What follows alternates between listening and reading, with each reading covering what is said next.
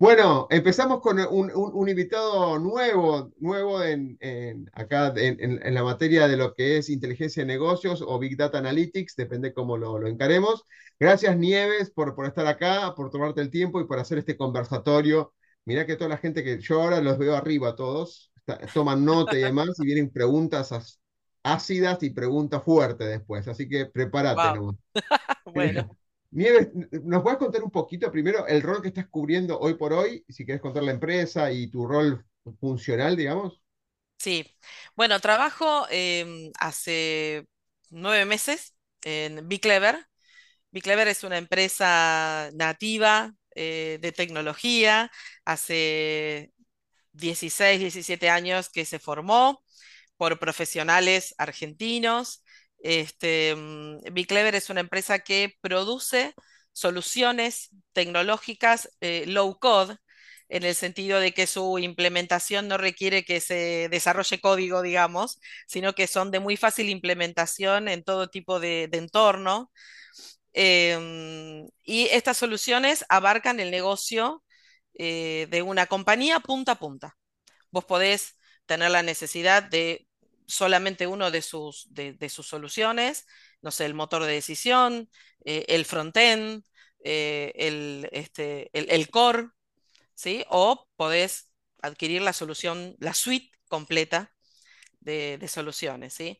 Em, la verdad que es, e- es muy adaptable a cualquier volumen de negocio, ¿sí? Puede servir para una pyme que recién empieza, como para un banco que es multiproducto y que este, tiene muchas sucursales y que su volumen de negocio y su, este, e- el estrés que puede pro- provocar sobre las herramientas tecnológicas que le dan soporte puede ser muy alto también, ¿no?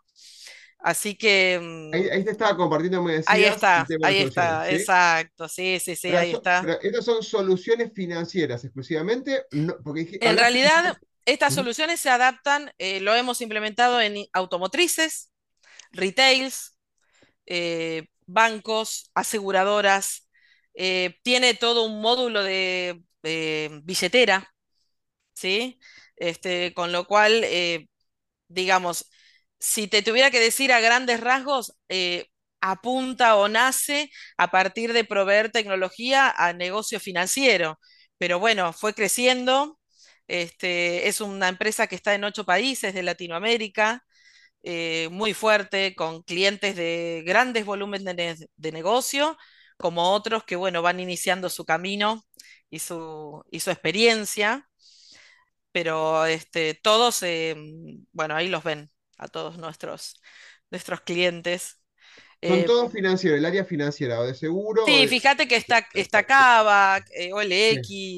Este, mm, tenés para, bancos. para entender en puntual, esto, eh, todavía justo tocamos el tema hoy de tema de herramientas low code y no code, pero estas son dirigidas a la parte financiera, pago con tarjetas, eh, cobros, eh, transferencias, todo. Otorgar, otorgamiento de préstamos, administración, tenés el sistema Core que administra toda tu, tu cartera, ¿sí? Con toda su, su operatoria. Tenés Origination, que es toda nuestra, nuestra suite que refiere a tu frontend, ¿sí? A toda tu administración de solicitudes. Em, Bien, y bueno, Decision, que es nuestro motor de Decision. decisiones. Ahí vamos a ese Este, porque es el que me, creo que vamos a ahondar un poquito en ese, más otras cosas más que ahondemos. ¿Sí? Sí, sí, Decisión automatiza las decisiones de negocio de forma rápida, con lo cual de sí, alguna manera se basa en el flujo de datos o en la base de datos y, y, y ahí eh, vos por armás el esquema de, de- de decisiones, Así como se ve, así tal cual tal como lo ves. Vos tenés estos iconos, el mundo representa lo que nosotros llamamos servicios. ¿Servicios qué es? Es la interacción del motor con una base de datos interna o externa de la cual va a buscar con datos de, de entrada, se trae información, ¿sí? Como dato de salida, se provee de esa información para luego aplicarla a las decisiones que tiene que tomar. Entonces, hace cálculos también, ¿sí? Cálculos, por decirles un ejemplo, dentro del mundo financiero, la capacidad de pago, ¿sí? Este, el nivel de endeudamiento de una persona, eh, el, el monto de préstamo que se le puede otorgar a una persona, el límite de tarjeta que se le puede asignar. excelente. como de- decisiones propias de lo financiero, digamos, ¿no? O- Ahora, Eh, ahora vamos con eso porque es recontra importante porque son indicadores que no estamos acostumbrados. Por lo- yo vengo de banco, así que todo lo que está diciendo, perfecto, alineado, pero vengo de banco mayorista, con lo cual no hay tanto ah, retail como lo que estás planteando. Sí estuve en una asegurada que es del mismo grupo, que es la ING Insurance en su momento, que sí viene más a esta parte de retail, como estás mencionando, pero los chicos no Vos sabés que el... estamos trabajando con varios proyectos de la parte corporativa de los bancos, que es la mayorista, ¿sí? Es la que tiene empresas como clientes, que tienen otras necesidades que estamos resolviendo a través de nuestra suite de soluciones, ¿eh? Este, mm, uno de, de nuestros clientes le estamos desarrollando toda la, la posibilidad de delegar todas las decisiones a la hora de eh, evaluar las excepciones, ¿sí? Evaluar una excepción a la hora de otorgar una línea a una empresa para un banco implica que esa decisión incluya a muchas áreas, mucha información y muchas personas participando de esa decisión. Entonces, eh, dependiendo obviamente del tenor de- del crédito o de la línea crediticia que se quiere otorgar, a veces hasta necesita garantías, se evalúan también las garantías. Entonces, em, los tiempos y las implicancias son muy distintas que las de un retail o la de un minorista cuando otorga préstamos o tarjetas a individuos, ¿sí? No es tan rápida la decisión, pero hay muchas decisiones en el medio y el hecho de poder automatizarlas en nuestro motor hace que los tiempos se acorten sin perder seguridades y certezas en esa, y capacidad analítica en esa decisión. Así que estamos trabajando para las áreas mayoristas de dos bancos. Em, te hago una pregunta si empezamos con la parte más abocada a lo que es inteligencia de negocio y demás. sí, Eh, el onboarding es uno de los temas, justo la semana que viene hay un hace- no, la semana que viene, no, la- dentro de dos semanas, fórum hace, bueno, es una, fórum es sí, una, ¿sí? los ¿Conoces? conozco, sí, sí, sí, Va- toca, hay una- un evento que se hace los 30, lo- en los fines de octubre que se llama Onboarding Digital. Esto, para los que no entienden, es la manera de la experiencia del cliente abordar y registrar algún tipo de servicio o, o cuenta, o registrarse para darse de alta a, una, a un aplicativo. Así es, Con, to- así con es, todas las innovaciones que hay, Renaper brinda un servicio de identificación de las personas, como conocemos por el AFIP, por ANSES, donde nos muestra a ver si con la cara y demás identifica a ver si yo soy yo cuando me registro y demás. ¿Cómo lo están manejando esto? Porque esto es un tema donde se interconecta con fuentes de APIs públicas, con validaciones de firmas digitales, con identificaciones con doble autenticación, un montón de esquemas que es el canal principal para darle acceso al todo, digamos, ¿no? exacto.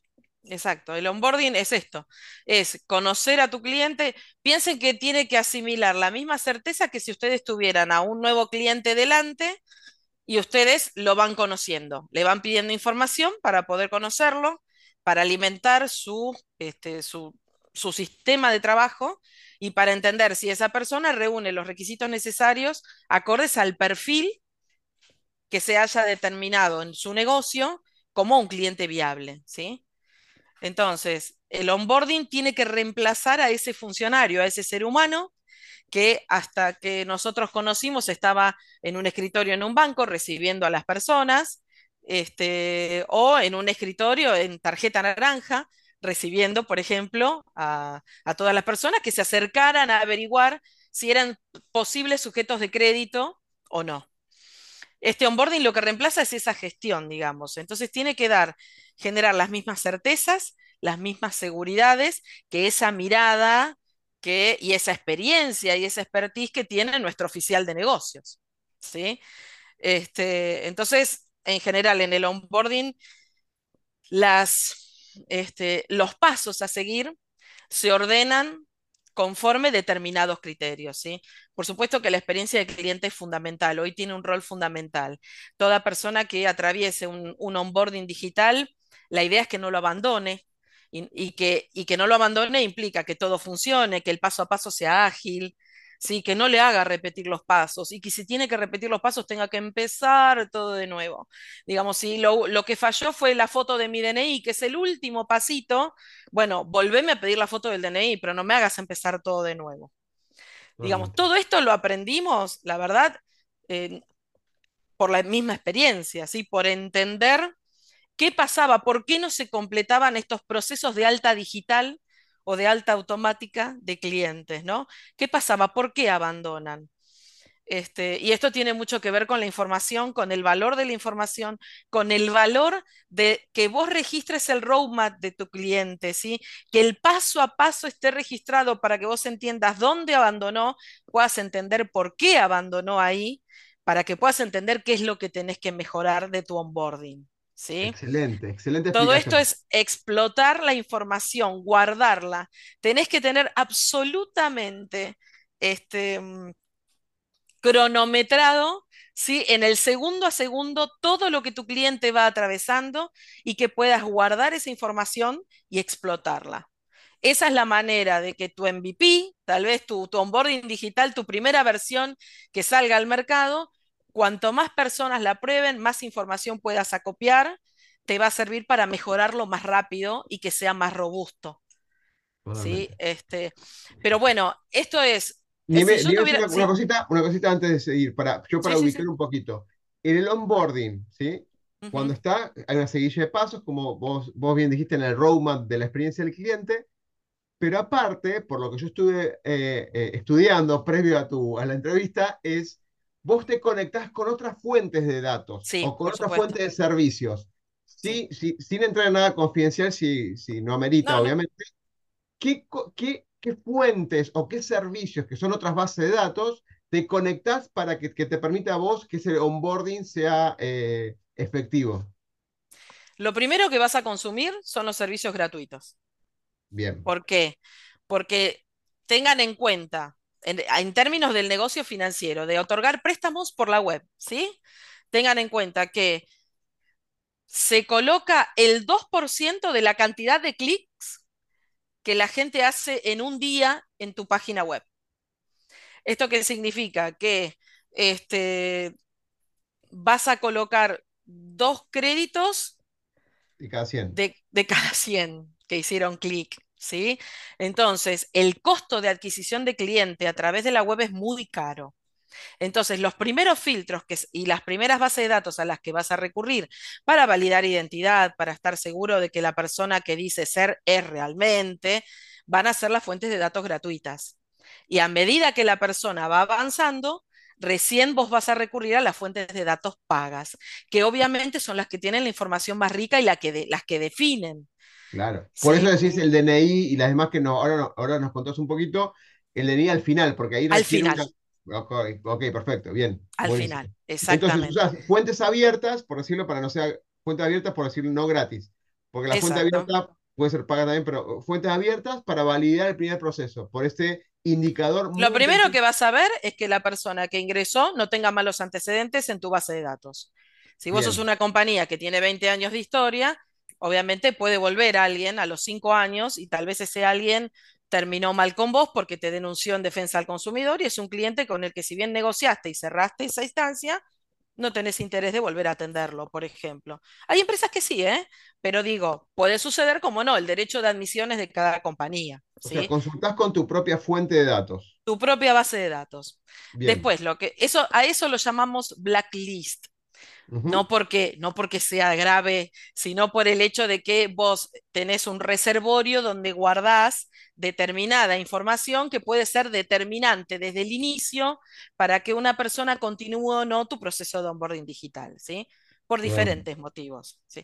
Entonces, ahí vas a guardar. Si vos tuviste, por ejemplo, eh, casos de fraudes de identidad, y bueno, probablemente esos casos también los resguardes en tu blacklist para que no, no sea recurrente. ¿Sí? El robo de identidad se refiere a que una persona que no era la persona física se registró con el número de documento y algo por decir. Eso es, ¿no? Pasó, pudiste prevenirlo, ¿sí? Y darte cuenta a tiempo, o pudo haber pasado todas tus barreras hace unos años atrás, donde tal vez tus barreras eran un poquito más débiles porque estabas aprendiendo, entonces pasó y después te diste cuenta al, momento de ir a cobrarle que en definitiva le otorgaste el crédito a alguien que utilizó la identidad de un tercero. ¿Sí? Este, entonces, lo primero que utilizas... Son... Esas, son las bases de datos baratas. claro, la propia. claro, te cuesta producirlas, pero no te cuesta la consulta de estos... Eh, exactamente, exactamente. Después vas a ir Muy probablemente lo que se, habitualmente se utiliza, y para esto las compañías tienen que certificarse antes porque es una base de datos este, fiel, pero obviamente eh, funciona dentro del esquema legal de la Avias Data, ¿sí? Que es AFIP.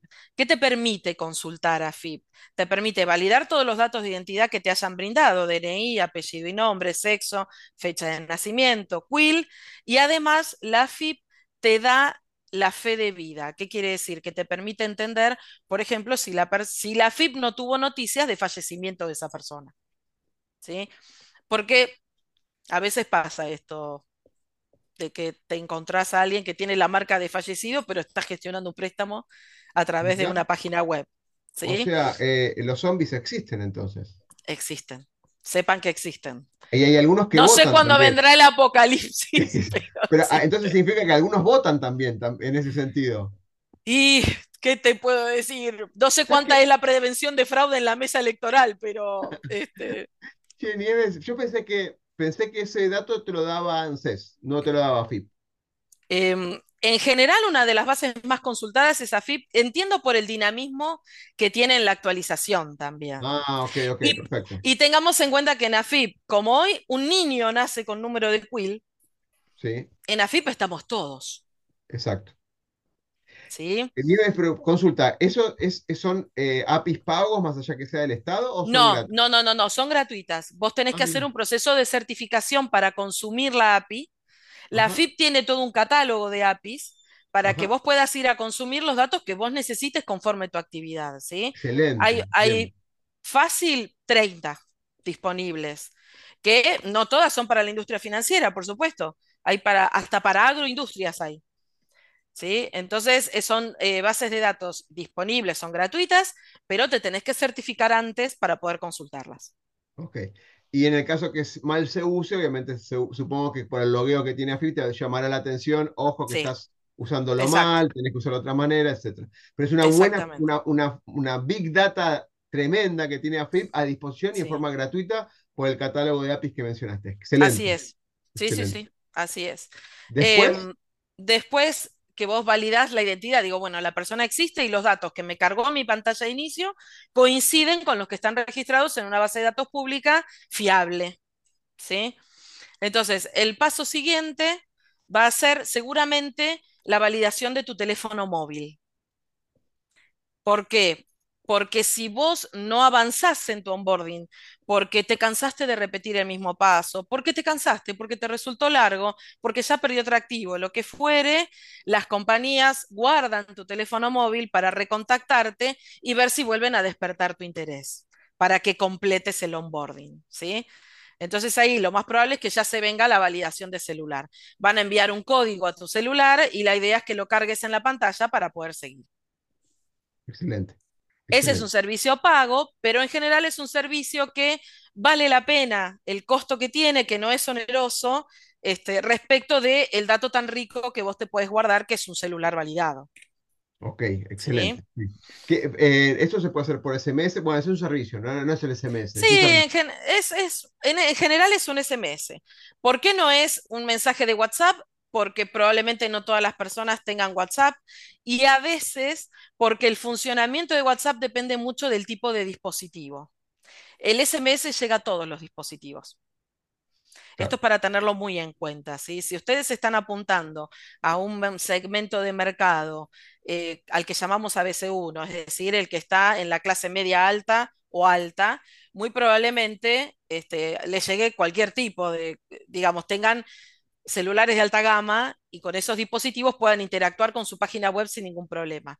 Pero a veces, cuando ustedes apuntan a un mercado este, de segmento de salarios medios bajos, que en general son los mercados que los bancos no atienden, entonces es el segmento de mercado donde explotan más la fintech, ¿sí? Em, cuando vos apuntas a ese, hay una gama de celulares que es una gama media e incluso baja. Entonces, si no te comunicas en el onboarding a través de SMS, no te aseguras que la persona pueda avanzar. Claro, totalmente. Genial, tenemos la validación de cosas. Ahora viene la parte más complicada, digamos. Sí, ahí después del SMS validado, en general ya lo que se hace es ir a los buró. ¿sí? ¿Qué es un buró? Verás, lo escucharon todos, seguro. ¿Sí? Del más pero ¿lo chiquito ustedes o no? ¿Verás?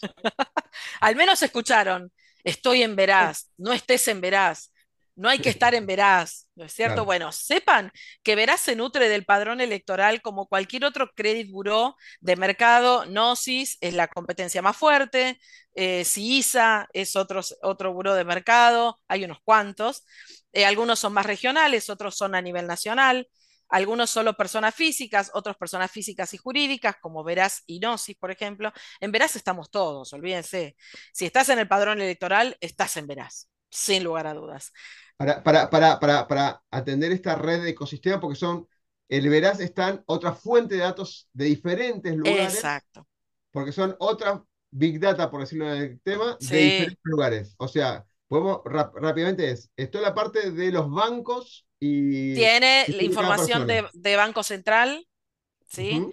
Perdón, antes que el buró es Banco Central, que es otra fuente de datos gratuita, ¿sí? Que se puede consultar a través de API y, este, y te da la información del comportamiento de la persona que estoy consultando en todas las entidades donde es cliente. Ese comportamiento se califica de 1 a 5, 1 es el mejor, 5 es el peor, ¿sí? Conforme los días de morosidad que cada persona registre en las entidades con las que interactúa financieramente. Bancos, Cencosud, quiero decir, este, la Tar Easy, cualquier lugar que les dé tarjeta, que les dé préstamo, este, o los bancos que les pueden dar cuentas y otro tipo de líneas de préstamo también, todos informan al Banco Central porque es obligatorio hacerlo. Y tienen que informar catalogando el comportamiento conforme los días de atraso que cada uno tenga con sus obligaciones. Uno es que estás al día, o si tenés atraso es menor a 30 días. Dos, va a ser que tenés un atraso de 30 días hasta 59, ¿sí? Tres, hasta si yo, me- 90 días. si yo me atraso en pagar la tarjeta de crédito, aparezco en el Banco Central. Sí, vas a estar en Banco Central informado. Cada uno puede consultar su situación en Banco Central, pueden entrar a la página de BCRA, consultar este, deudores, ¿sí? la central de deudores, ponen su quill e inmediatamente el central les va a desplegar la información que cualquier compañía puede acceder y ver a la hora de valorarlos como posibles clientes. Los buró también acceden a esta información, ¿sí? porque es pública. Este, entonces, los credit bureau también te la muestran dentro de todo su informe. Lo que pasa es que un credit bureau tiene un blog, tiene bloques este, con distinta información que se complementa entre sí, todo obtenido de bases públicas y de bases aprobadas dentro del marco legal de Avias Data. Banco Central es uno, AFIP es otro, eh, eh, el acceso a todos los juicios civiles y comerciales, penales no, porque son de instancia privada y no son de público conocimiento, pero sí los comerciales y, y civiles, eh, con lo cual si ustedes, si alguien tiene embargos, por ejemplo, eh, en su salario, probablemente las medidas, esas medidas judiciales aparezcan en los informes de los credit bureau, ¿sí? Aparece una categoría, no, no aparece el incidente, naturalmente, ¿no? Aparece que tenés una instancia judicial en desarrollo y se sabe si vos sos el demandante o si sos el demandado. Bien, ¿sí? perfecto. Y también se sabe si está vigente. Piensen que por ley de habeas data, en todas estas empresas de informes comerciales, la información puede permanecer hasta dos años si es información, si son deudas canceladas o información de comportamiento normal, ¿sí? Y hasta cinco años este, todas las deudas que no estuvieran canceladas. Deudas, juicios, embargos, inhibiciones, sí, son todas medidas judiciales que se toman a raíz en general de juicios de sumas de dinero. Sumas que te deben si sos demandante o que vos debes si sos el demandado. ¿sí? Otro bloque que tienen los credit bureau son este, mm, las consultas. ¿Qué significa? ¿Cuántas veces te consultaron en un determinado periodo de tiempo que eso lo determina cada compañía? ¿Y quiénes te consultaron? Por rubro, te consultaron bancos, te consultaron fintech, te consultaron retails, te consultaron aseguradoras. ¿Cómo es eso? ¿Y, y- qué, qué significaría en, en la interpretación de esos datos? Porque parecería que no, no es algo significante, Sí, pero parece que es significante, porque si lo tienen ahí en el buró, algo debe ser. sí, eh, a ver, hoy te diría que tiene una importancia media y les voy a explicar por qué. Hace cinco años atrás era muy importante esa información, era una alerta de posible fraude. Ah, Es, era muy raro, como vos tenías que ir físicamente a probar si te daban un crédito acá y allá, si yo veía que había consultas de Garbarino, de Frávega, de mm, Rodó, de mm, este, Casa Juancito, de Banco de Galicia, de Banco Santander, de Banco Patagonia, todas esas consultas en el término de una semana, definitivamente se está tratando de alguien que está tratando de sacar plata en algún lado. Es una alerta de fraude. Está picoteando en todos lados. Y si sigue picoteando es porque nadie le da. Con lo cual es más fuerte la alerta de fraude todavía. Por algo no le dan. ¿Sí? Sobre todo si es una persona que en el buró vos lo mirás y está bien, no tiene malos antecedentes, entonces ¿por qué no lo atienden? ¿Por qué no le dan? Evidentemente hay algún problema con su identidad o con la acreditación de la identidad, ¿sí? Entonces, eso era una alerta de fraude. ¿Qué pasa? Eso empezó a perder un poco de importancia. ¿Por qué? Porque desde que hoy hacemos clic para ver si alguien nos da un préstamo, yo puedo hacer 50 clics en una hora. claro, Esta es la realidad. Y no por eso ser un fraude, sino que simplemente como no me muevo de mi casa y estoy con el celular en la mano mientras este, veo un capítulo de una serie que ya me aburrió, entonces la realidad es que hoy es, es tan pasible que eso suceda que perdió mucha fuerza y ya dejó de ser una alerta de fraude. Pero ¿qué pasó a ser? Una alerta de alguien que está muy necesitado de financiamiento, ¿sí? Y probablemente sea porque está tapado con todos sus compromisos.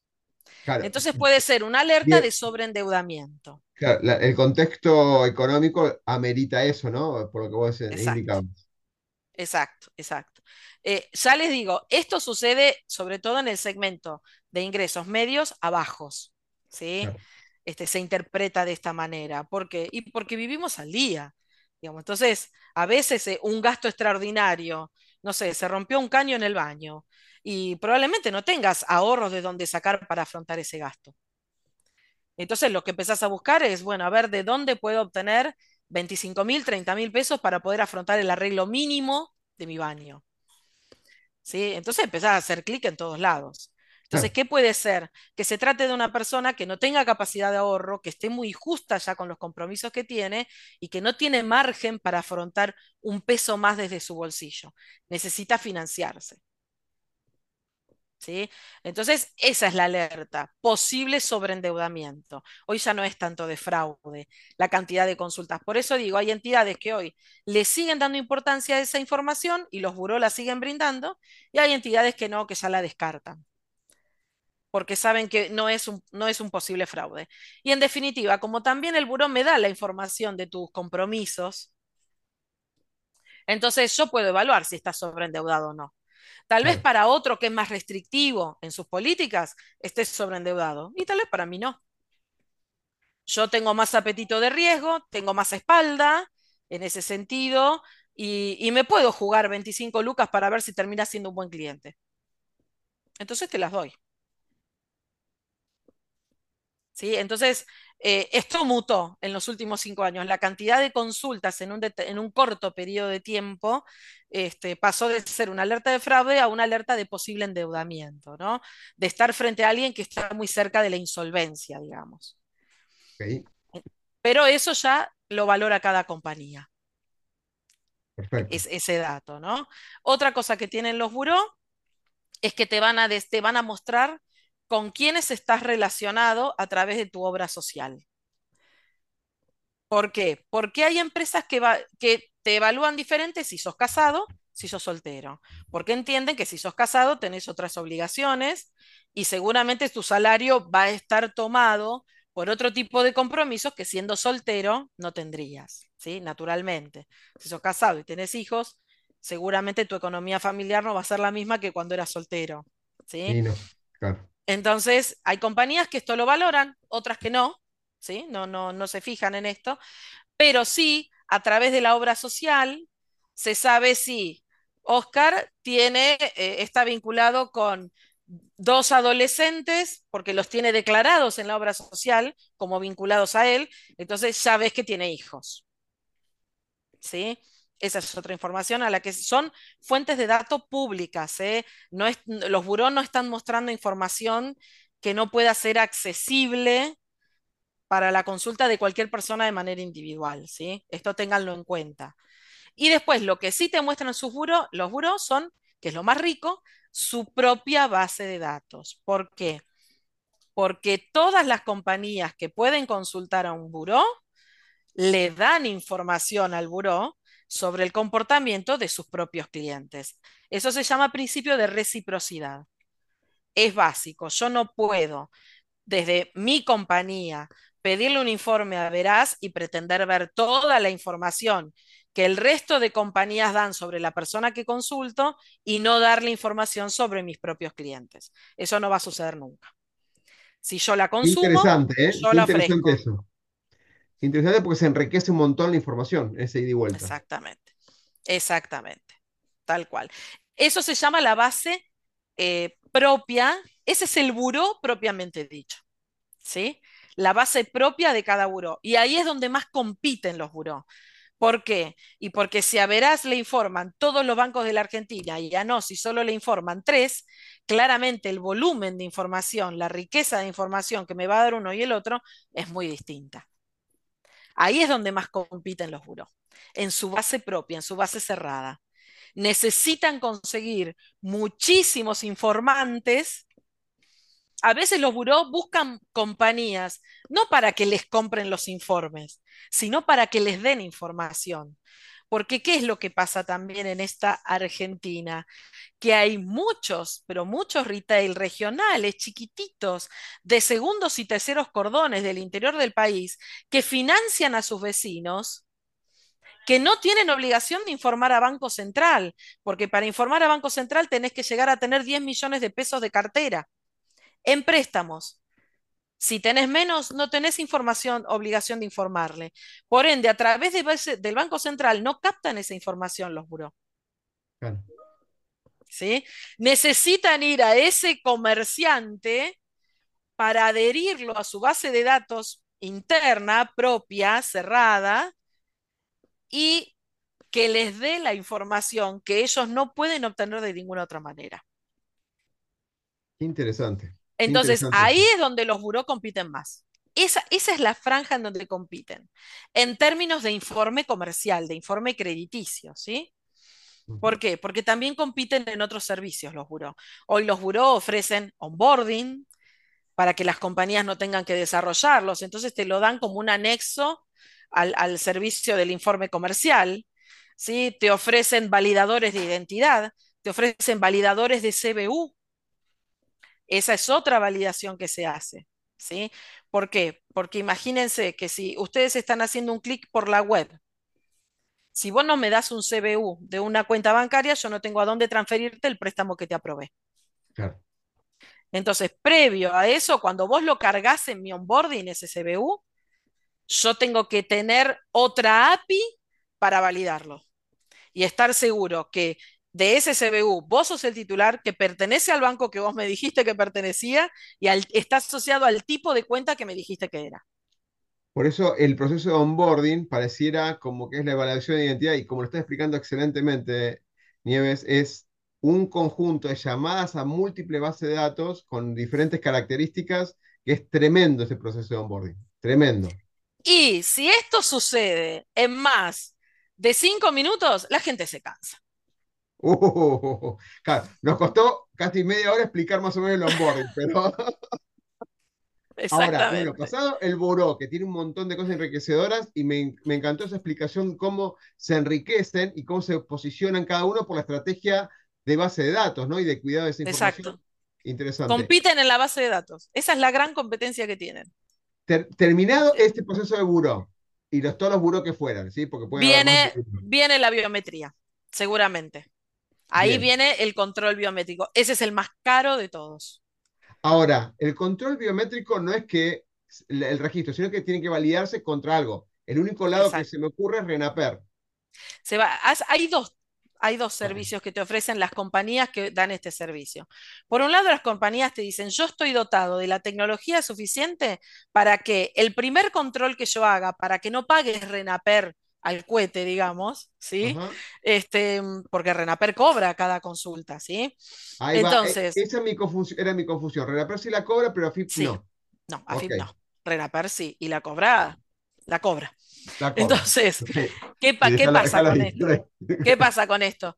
¿Qué te dice el, el proveedor de biometría? Te dice, mira, yo estoy dotado de tecnología para que la selfie que sacamos, con esa prueba de vida que es hacerme el gesto que en la pantalla aleatoriamente se te pide, guiñar un ojo, este, levantar un dedo índice al lado de la cara, etcétera, que esa selfie yo te la comparo contra la foto del documento y si hay más de un 70% de certeza, recién ahí te llevo a Renaper a hacer la consulta, porque Ah, si no, no vale la pena.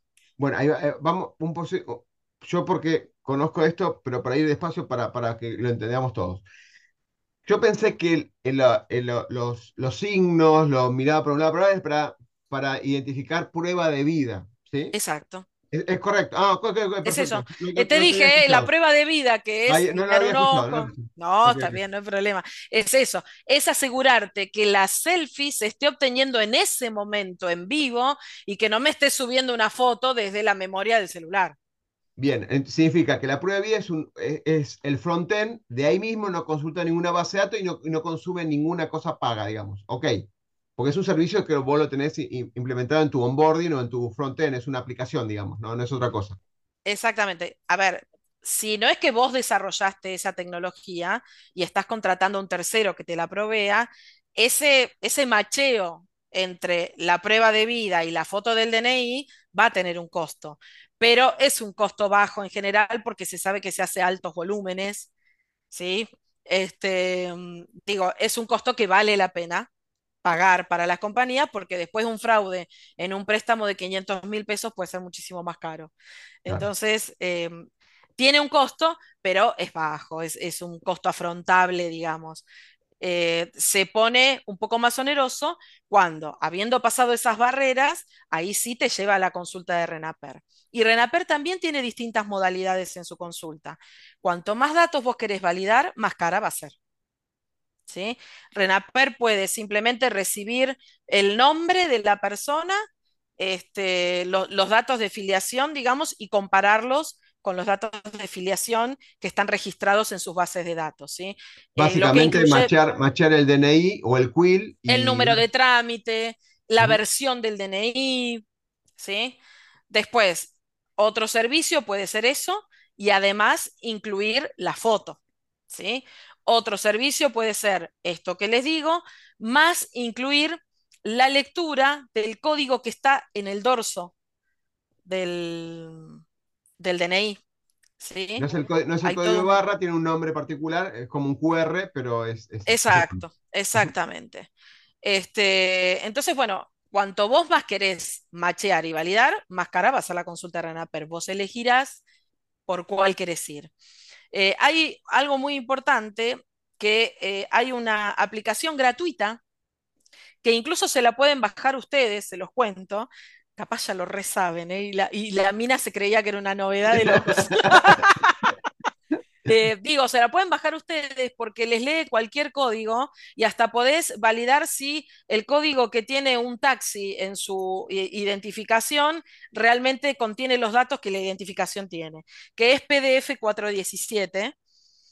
Es, esa aplicación que se baja a cualquier celular, a cualquier dispositivo, permite leer el código de barras del frente del DNI, Ok. ¿sí? Nieves, un segundo que Entonces, Facu, esa Facu se la ganaron al Renaper, eh, Facu que quería hacer una consulta sobre ¿sí? esto. Sí, Facu, por favor. No, mi pregunta, ¿qué tal? ¿Qué Eh, mi tal? pregunta es respecto a qué legislación tenemos nosotros, eh, porque me he escuchado historias de amigos, de conocidos que han tenido problemas con gente que le ha sacado préstamos, quizás no en instituciones financieras, pero sí en otras de, de otro tipo. Digo, ¿qué legislación hay y cuáles son los pasos que obligatoriamente una institución financiera tiene que asegurarse? sobre todo la validación de identidad. ¿Existe eso o cada institución lo maneja a su criterio? Existe legislación, la primera ley es la ley de habeas data, que es la, la ley de protección de datos personales. ¿Sí? Esa es la primera legislación. ¿Qué significa? Esta ley lo que hace es regular el uso que se puede hacer de tus datos, ¿sí? Para que no anden circulando libremente, para que no se los comercialicen entre sí las empresas, ¿sí? Este, y evitar el comercio de información, ¿sí? Entonces, por un lado está la ley de habeas data. La ley de habeas data también habla de la información que se puede mostrar tuya. Hay información que se define como sensible, que por más que vos se la brindes voluntariamente a una empresa, por el motivo que fuere, esa empresa no la puede estar mostrando y compartiendo. ¿Sí?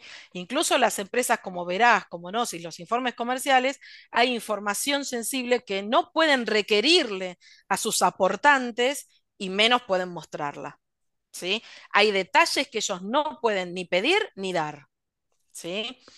Eso por un lado. La ley de habeas data lo que te determina son eh, acciones eh, de rápida resolución. ¿sí? Cuando vos planteas una acción de habeas data ante un juzgado, el juzgado se lo, le va a correr vista de tu, de tu demanda a la entidad a la que vos le estés reclamando, que está exponiendo datos tuyos de manera incorrecta, porque esa es la otra, que muestre datos tuyos pero que sean erróneos. Ahí es donde generalmente la gente se entera de que le usaron la identidad. Cuando alguien te está estampillando en todos lados como un moroso y a partir de eso vos querés ir a sacar un crédito a otro banco porque te querés comprar un auto y te lo deniegan porque otra entidad que vos ni conoces te está informando como que le debes un montón de plata hace más de un año. Entonces, ahí es donde te enterás que alguien usó tu identidad, que hubo una estafa de por medio en la que vos también fuiste víctima, por supuesto, ¿sí? Pero tu nombre está dando vuelta en el mercado como un estafador y en realidad el estafado fuiste vos. Entonces, lo que tenés es la ley de habeas data primero. ¿Qué hace la ley de habeas data? De inmediato suspende que esa información se siga dando y obliga a la rectificación. Y da plazos muy cortos, te da 10 días. ¿Sí? Obviamente, si eso no se cumple, a vos te queda disponible la vía de reclamo, que es la vía civil, si ya vas por una acción de daños y perjuicios, donde además se te resarce monetariamente todo el daño que hayas podido sufrir a raíz de esa situación. ¿sí? Eso en términos de legislación. El Banco Central también levanta estas disposiciones y las incorpora a sus normas regulatorias respecto a toda la actividad financiera, ¿sí? a toda la información que los bancos pueden dar, la que no pueden dar, este, qué pueden, este, las consecuencias que pueden sufrir también, porque vos también podés denunciar ante Banco Central. Mirá, hace, tres, hace cuatro años el Banco Central creó la figura del responsable de atención al cliente de servicios financieros. Ese responsable tiene que tener un nombre, un número de teléfono y un mail disponible en la web de todas las entidades financieras del país, sean bancos o no. ¿sí?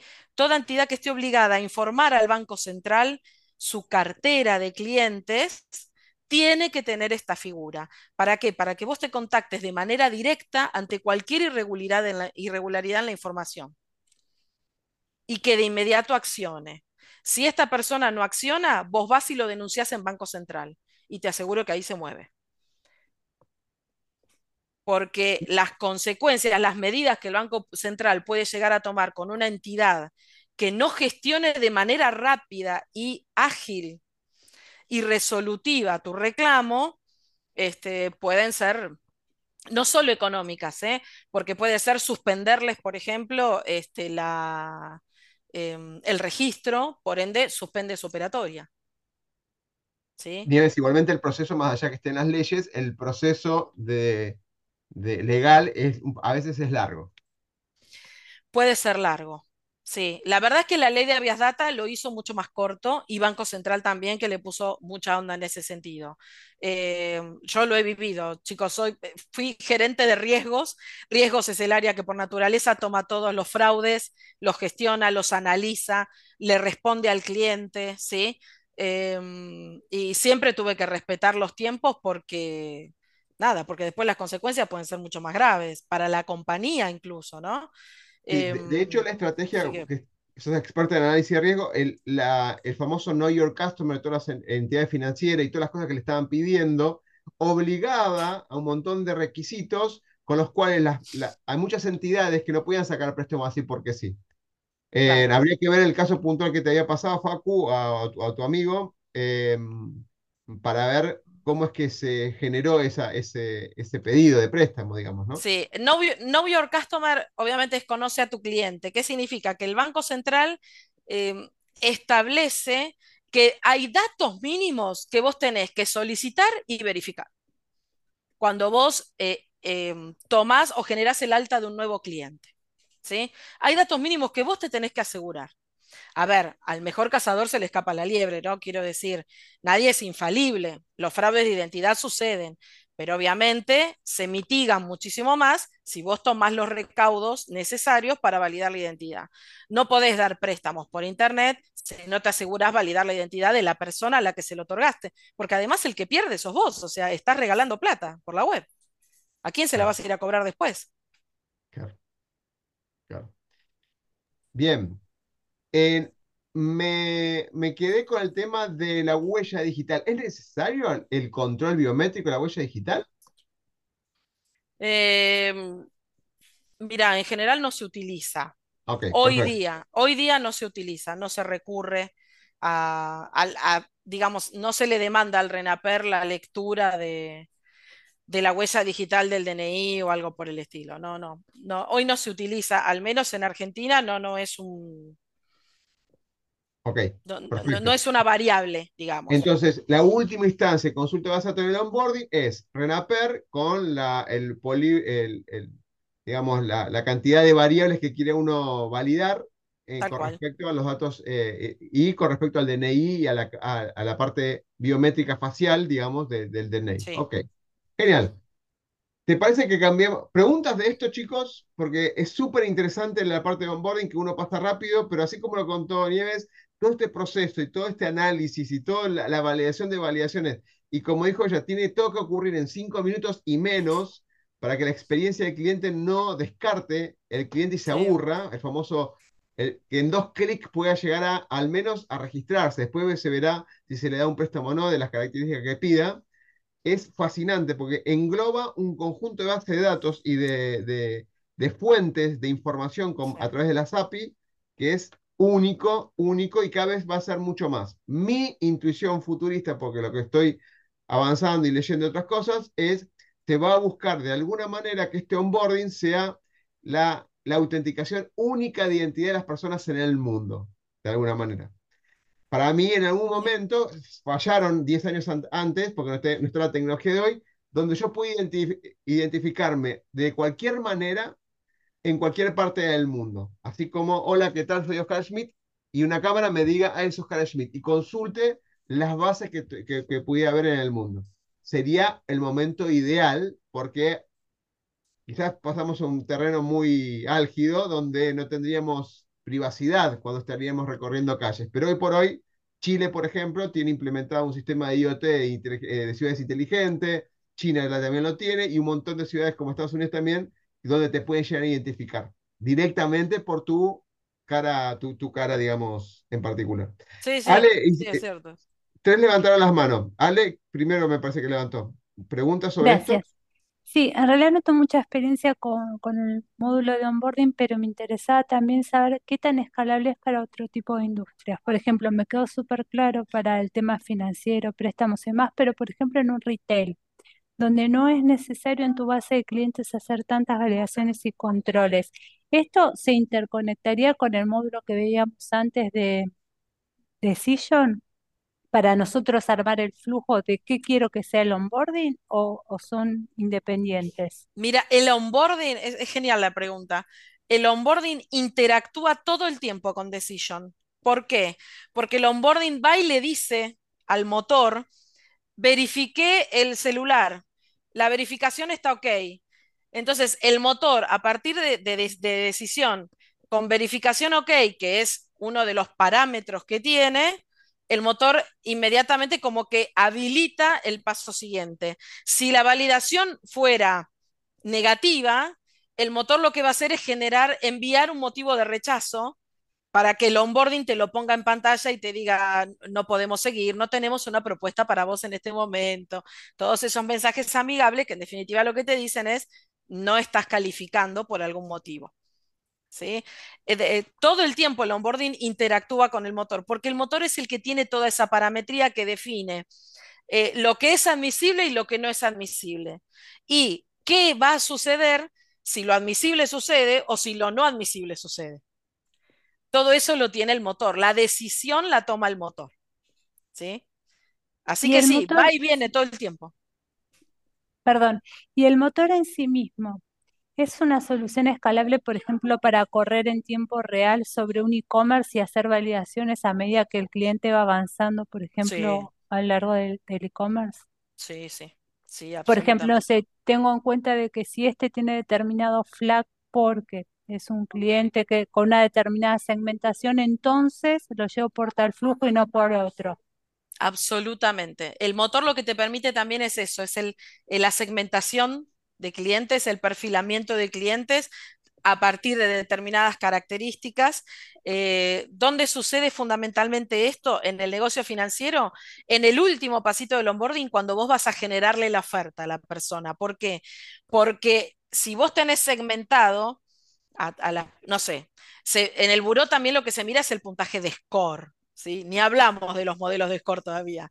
Pero bueno, que es un puntaje que cuanto más alto es, mejor es tu perfil porque más lejos estás del default, digamos, ¿sí?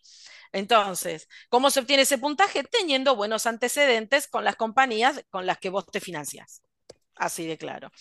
Entonces, si tu score es eh, bajo, o sea que estás cerquita del default, seguramente te, cataloguen como una persona de riesgo potencialmente alto y te hagan una oferta muy acotada. Si tu score está en niveles medios, hoy en Argentina entre 400 y 550 puntos, eh, te van a catalogar como una persona de riesgo medio, con la cual se la pueden jugar un poco más al ofrecerte un préstamo, ¿sí? Por ejemplo, te van a ofrecer más plata, te van a ofrecer más plazo, ¿sí? A los más riesgosos se les ofrece menos plata y menos plazo, que la devuelvan rápido, ¿sí? Y si se portaron bien, te vas estirando cada vez un poquito más. Si tu score es alto, significa que sos muy bueno, te van a ofrecer el oro y el moro para que te quedes, ¿sí? Entonces, pero hay otras variables que asisten a la definición de ese perfil. Todo eso está en tu motor. A medida que las bases de datos lo van nutriendo al motor, se van validando cosas y el motor va copiando información, te va metiendo en la segmentación que corresponda para que después, a partir de esa segmentación, se te genere una oferta, que va a ser la que vos vas a ver en pantalla en, el onboarding. Clarísimo, gracias. No, de nada. Eh, me, quedé con otra pregunta, Ale, lo del tema de retail, ¿cómo lo estabas viendo? ¿Por el e-commerce o lo estabas viendo por algún tema en particular?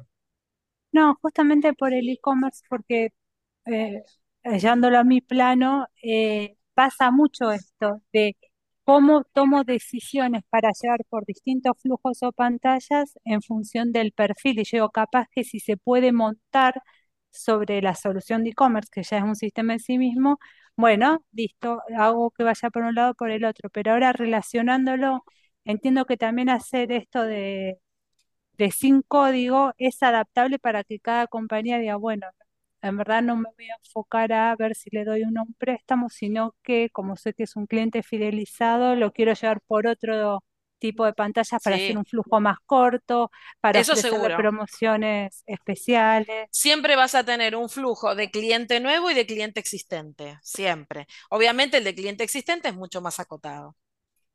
Y le vas a dar mucha importancia a la, va a pesar muchísimo más la historia con vos que la historia fuera. Ahí se cambia, se invierte la valoración de la información. Siempre va a valer más cómo esa persona se comportó con vos hasta ahora que cómo se esté comportando afuera. Yo he generado modelos de riesgo de clientes donde me desentiendo del buró. Yo solamente genero el modelo explotando la información y el historial del cliente conmigo. ¿Sí? Con la compañía en la que me tocó eh, construir esos modelos. Pero me desentendí de la fuera. A mí no me interesa si hace 180 días le debe a Banco Galicia. ¿Sabes por qué no me interesa? Porque por algún motivo me eligió a mí antes. Que no es que esté bueno que le esté debiendo a otros, ¿sí? Claro, claro. Pero, eh, claro, no es que, ay, buenísimo, que no le pagaste al otro y me pagaste a mí. No, no, lo que digo es, en definitiva, ese cliente, si no es conmigo, tampoco va a poder financiarse con otros, porque justamente al estar mal con otra entidad, los otros no van a arriesgar por esa persona. ¿Sí? Entonces, de alguna manera también, casi está obligado a fidelizarse con vos. Tenés posibilidades de que si le seguís dando un poquito de soga, siga respondiendo, porque probablemente no haya otros que lo hagan. Genial. Eh, Facu, habías levantado la mano y después la bajaste. ¿Qué pasó? Eh, no, no, ¿puedo preguntar? Sí, claro, claro. No, yo quería preguntar eh, si se puede saber, si no es un dato muy sensible, eh, respecto al proceso de onboarding, que se lo veía muy seguro, eh, ¿qué porcentaje de error o de estafa ustedes manejan? ¿Cuál es el tolerable? Y si eso lo van mejorando sobre ese tema. Mira, la realidad es que se mitiga mucho el fraude de identidad sumando todas las verificaciones. Te quiero decir, no es que por una vos te podés deshacer de las demás, todas se complementan entre sí, ¿sí? Este, mm, incluso la validación del CBU, porque es otra certeza que vos sumás. ¿Entendés? Cuando vos sabés que el préstamo lo vas a transferir a una cuenta que pudiste verificar que efectivamente es de la persona con la que vos estás tratando y es una cuenta válida, es un CBU válido, está apta para recibir transferencias y después para hacerlas, ¿sí? Entonces, hasta eso, digo, todas se complementan entre sí, pero aún así hay un margen de, de fraude de identidad que pasa. Sobre todo em, cuando el DNI trucho es muy bueno. Sí, este, hay, hay gente que se especializa, claramente, en truchar con muy buena calidad. Em, a ver, ¿es fácil? No, no es fácil. Sí, no pasa cualquiera. Esto te lo aseguro. Pero algunos pasan algunos pasan. Pero sí, lo que te digo es que son muchos más los que se previenen, o sea, los que se detectan a tiempo. Yo participo de un foro de fraudes hace 15 años que está integrado por 320 compañías entre bancos, retails y fintech de todo el país.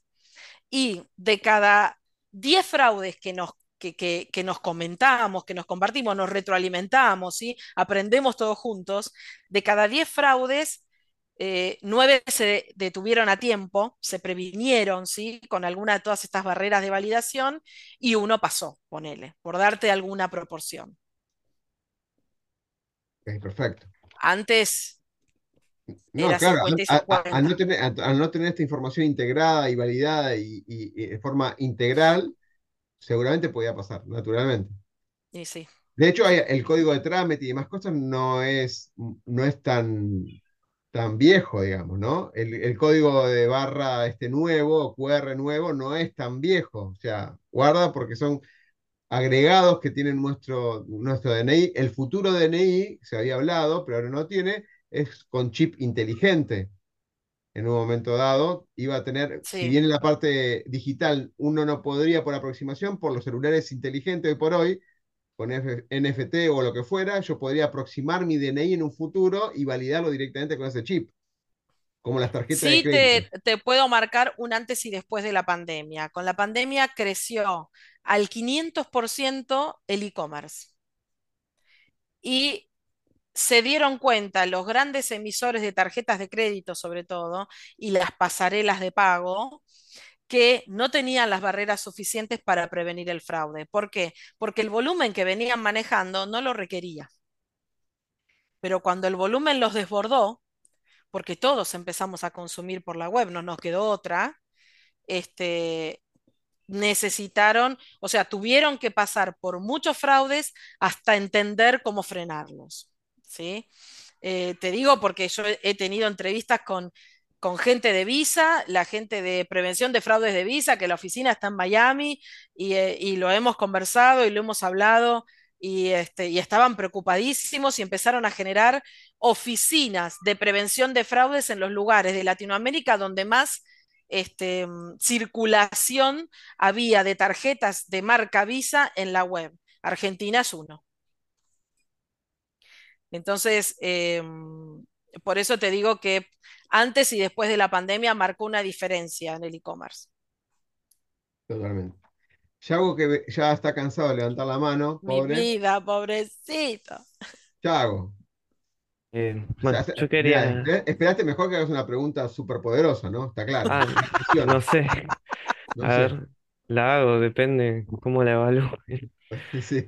Eh, que, bueno, yo quería consultar acerca de cuál sería el impacto más significativo que puede generar el onboarding con respecto a los análisis de datos que se pueden generar con respecto a las validaciones en la empresa que se realizan de los clientes, digamos, del individuo.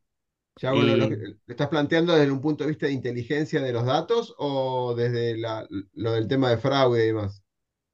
desde el tema de fraude, porque Ok, también quería aplicar el tema de la ética en ese análisis que se hace. Ok. Esa es la consulta. Mira, em, para ser clara, los fraudes le pegan directo a la rentabilidad del negocio. Van derecho, sin escala. No hay manera, porque esa pérdida la tiene que afrontar la compañía.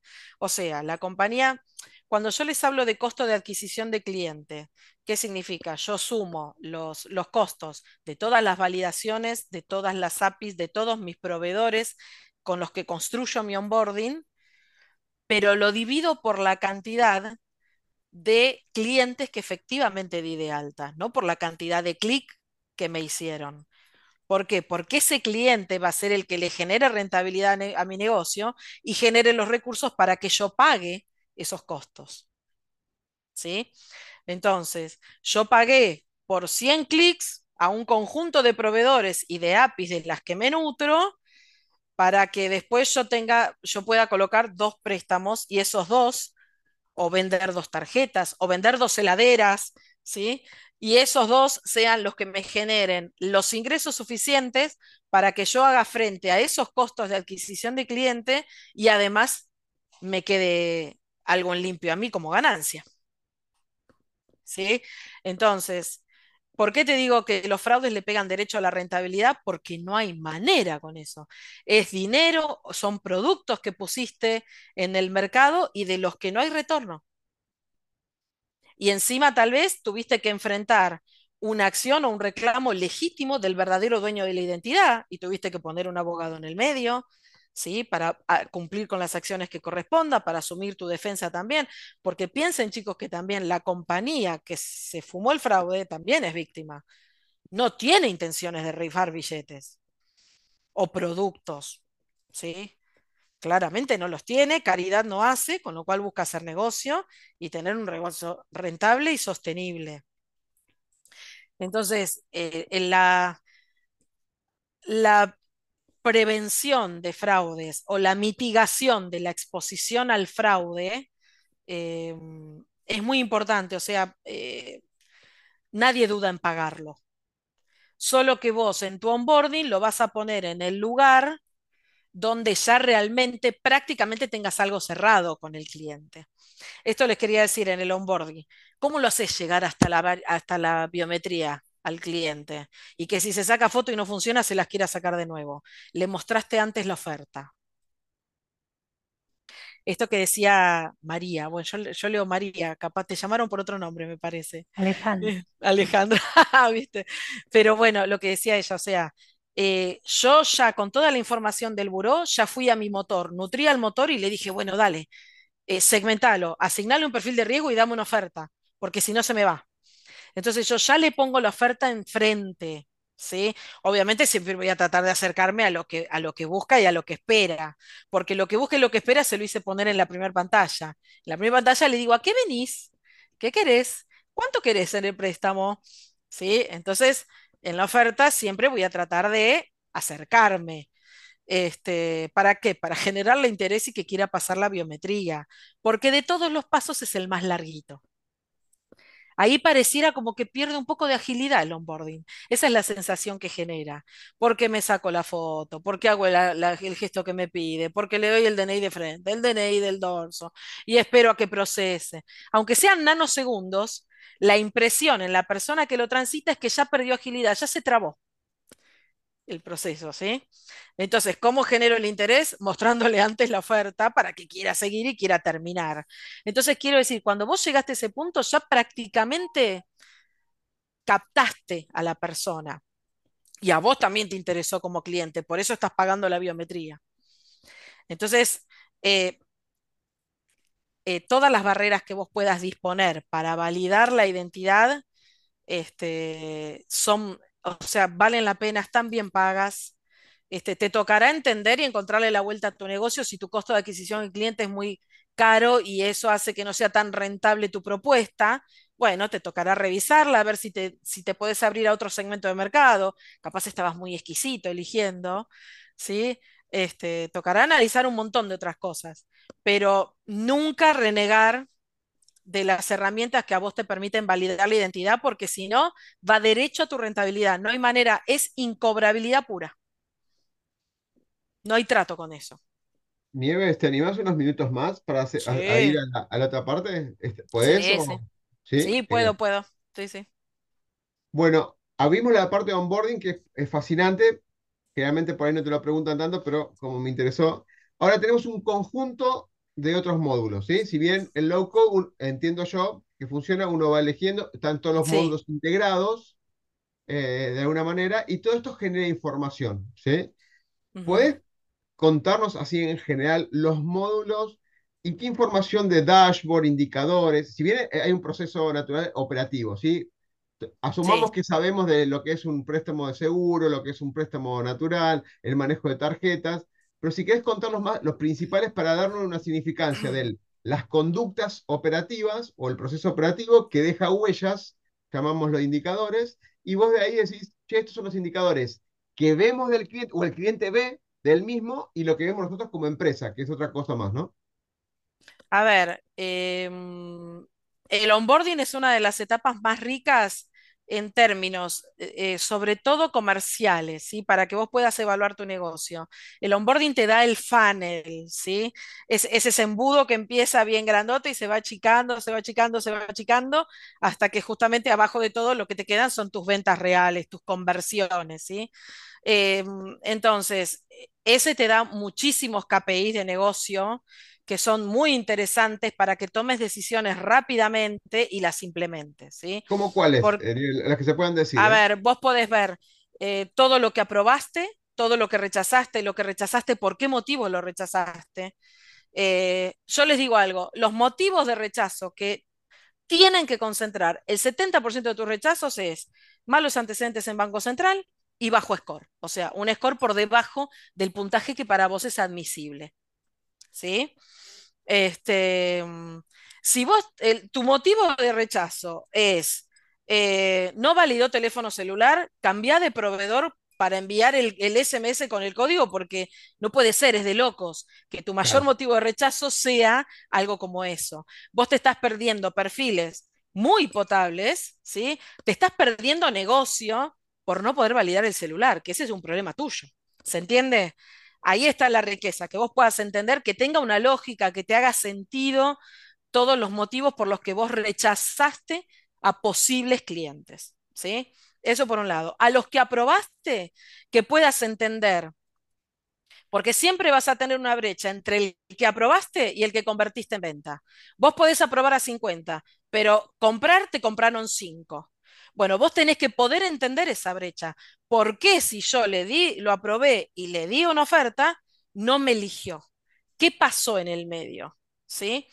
Ese qué pasó en el medio, debieras poder obtener de alguna manera la información en tu onboarding o a posteriori. Por eso validamos el celular, porque esa persona después se la llama y le preguntas, bueno, ¿qué pasó? ¿No te gustó? ¿Te pareció poco? La mayoría te va a decir, mira, otros me ofrecieron más, tu tasa es cara, ¿sí? La cuota era muy alta porque me diste un plazo muy corto. Si se hubiera alargado, lo hubiera tomado. Bueno, Mm. toda esa información que la obtenés a posteriori, si no la podés obtener en el onboarding, este, enriquece porque lo que hace es hacerte redefinir tu propuesta y entender cómo achicar la brecha entre aprobados y ventas, ¿sí? Todo eso, todo ese funnel, todo eso se llama análisis de tráfico. El tráfico es toda la gente que circula por tu landing, ¿sí? O por tu negocio, si fuera presencial, ¿sí? Toda la gente que circula y qué pasa, cómo la catalogas, cómo la agrupás, ¿sí? Todo eso en general se obtiene del onboarding. Después, una vez que el cliente ya es cliente, vos ya empezás a evaluar su comportamiento. No solo el comportamiento de pago, sino qué elige de todo, de todo lo que vos tenés en la góndola. ¿Sí? ¿Qué elige? ¿Cuándo lo elige? ¿Por qué motivo lo elige? Porque este cliente, si yo le ofrecí tarjeta y préstamo, primero tomó el préstamo y la tarjeta me la vino a buscar a los seis meses? Porque hubo alguna promoción que lo hizo captar, que hizo que la quiera. Empezás a evaluar todas las conductas, las preferencias y las conductas de consumo y de cumplimiento de tu cliente.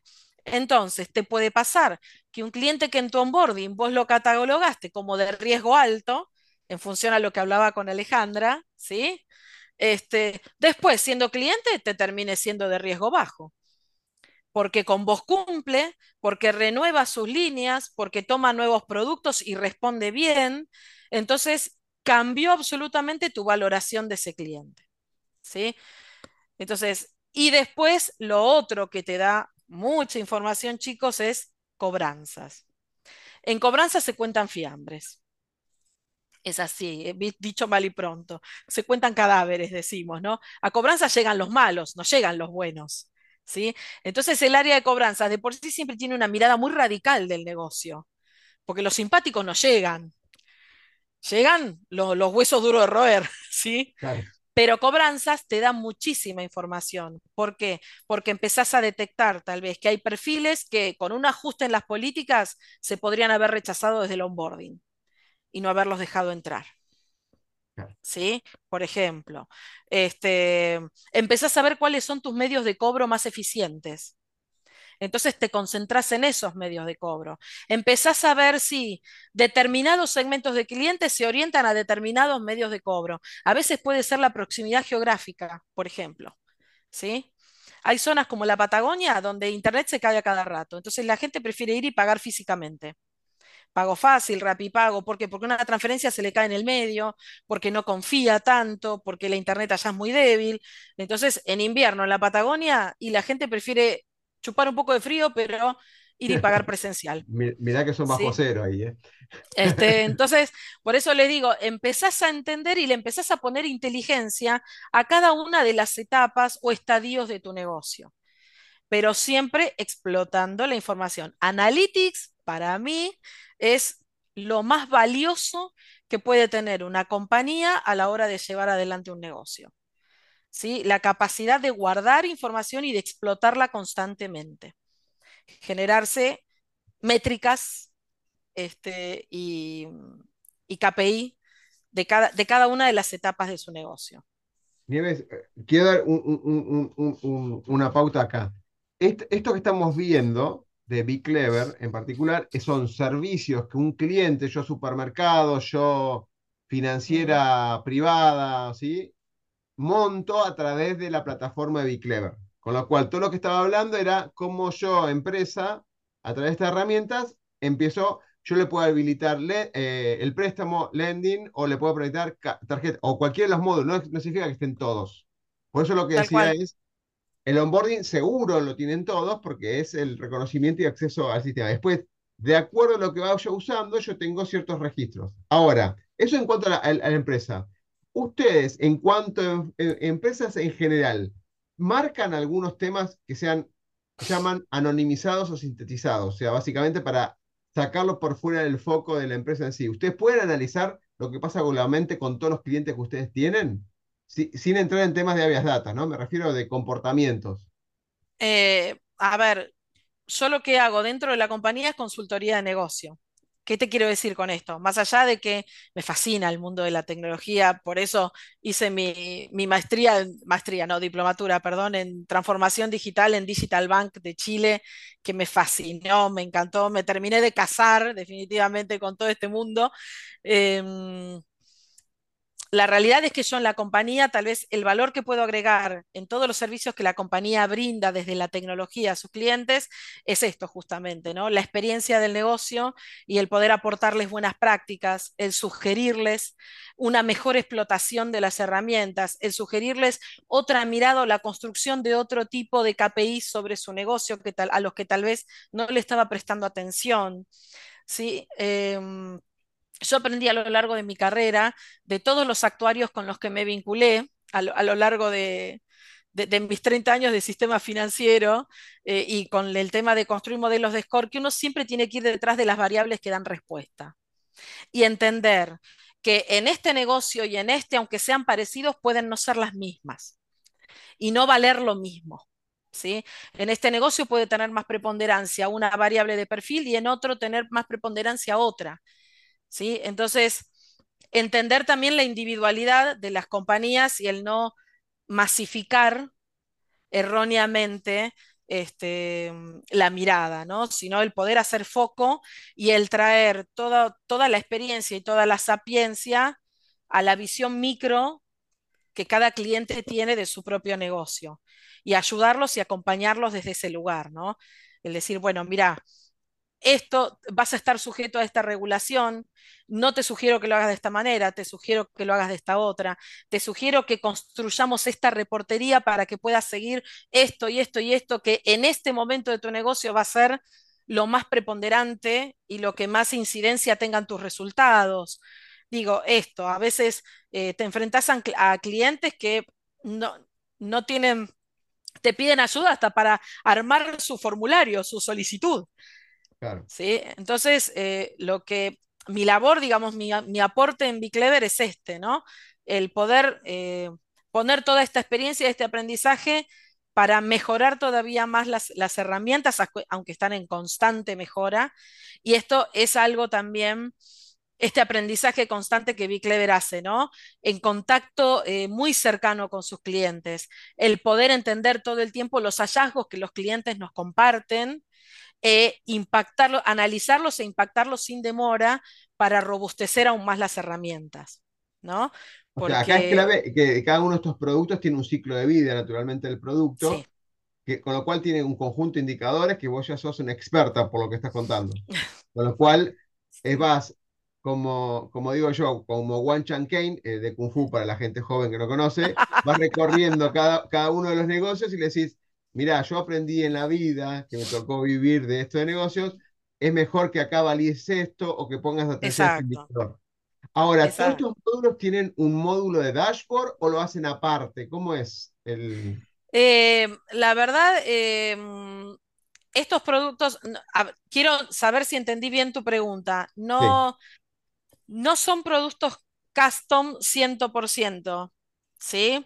Este, sino que tienen una estructura, pero las funcionalidades de las que disponen, sí vos podés este, tratarlas con el cliente, incluso porque hay algunas que tal vez necesita más que otras, y también a la hora de implementar se puede considerar algún, este, algún desarrollo puntual para un cliente en particular, obviamente previo acuerdo con el cliente, ¿no? Este, vos siempre identificás si hay algún gap entre lo que vos estás ofreciendo y lo que el cliente necesita, y bueno, si hay un acuerdo para un desarrollo puntual, obviamente se aborda, pero en general la solución no lo requiere. Ok, ahora, eh, por lo general, cuando ya está pensado esto con toda la trayectoria que tiene la empresa, ya por algo está armado de la manera que está armado, por eso ya hay unos módulos de reporting también acá, basado en toda la, toma de datos.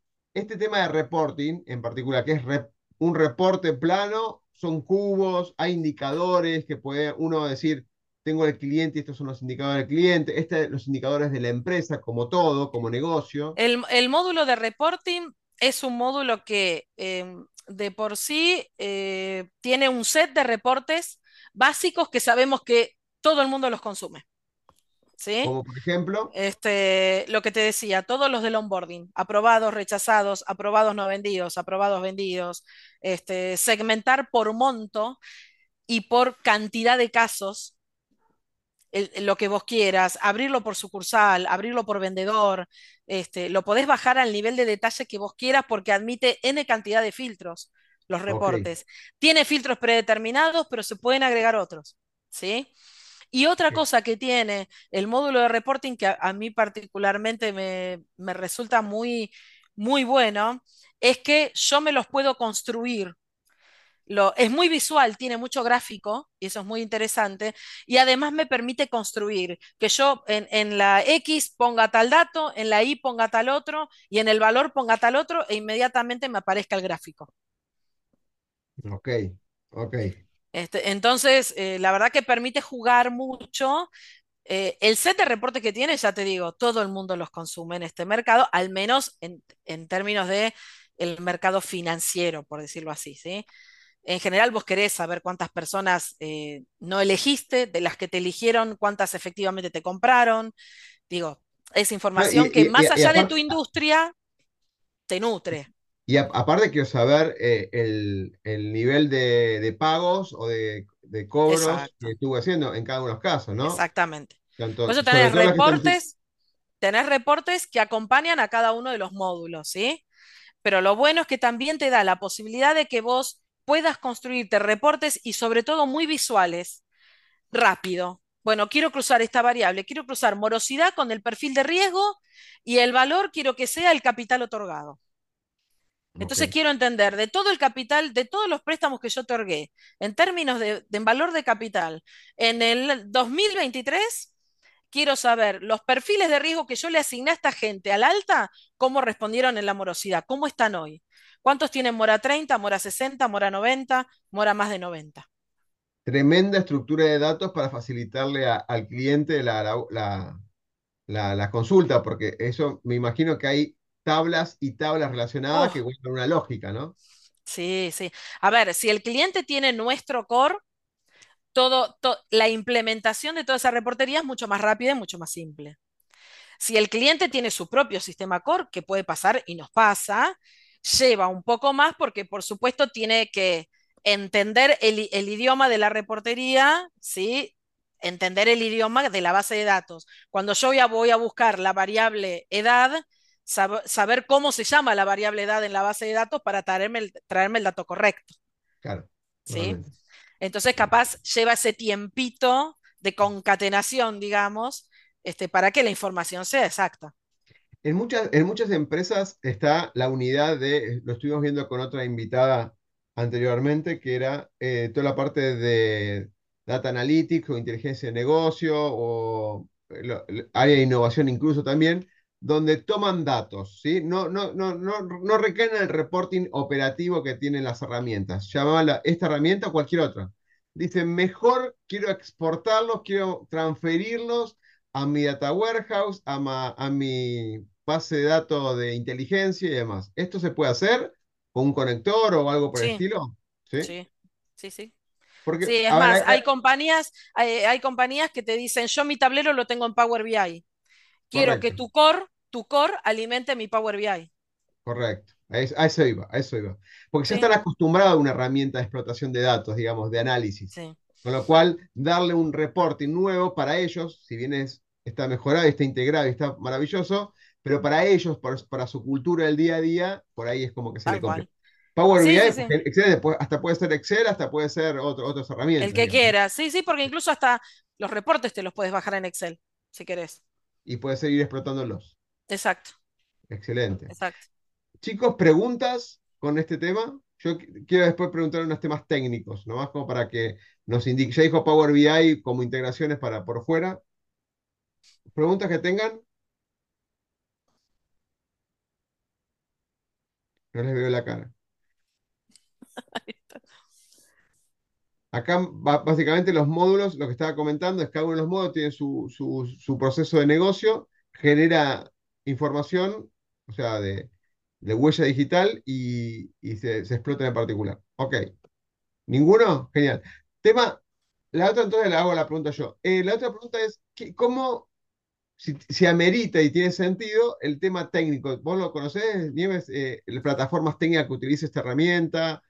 Y mira, eh, yo le digo a todo el mundo, yo soy abogada, todo lo que sé de curiosa, sí, sé que por ejemplo la base de datos está, eh, se maneja con SQL, este, pero no te, no te voy a poder decir mucho más tecnicismo, pero sí les puedo dejar la puerta abierta a que enganchemos a los grandes técnicos de la, de la compañía que van a estar más que gustosos de, de tener una sesión con los chicos, ningún problema, seguro van a estar encantados. Sí, má- más, que nada para ver si el tema de integraciones. Por, por- por lo que entiendo, sí, hay una base de datos, hay una plataforma que es, esto se usa tanto en Android como en iOS, Sí, digamos, como Apple, sí, con lo cual habrán sí. utilizado algún lenguaje eh, en particular que sirva para, para compilarse en ambos lados totalmente. Y después sigue siendo una base de datos.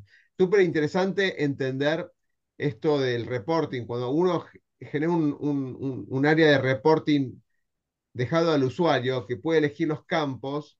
Ya probamos en, anteriormente en la materia jugar un poquito con los SQL y las tablas. Y si uno no, o sea, armarlo en el SQL es sencillo porque conocemos técnicamente.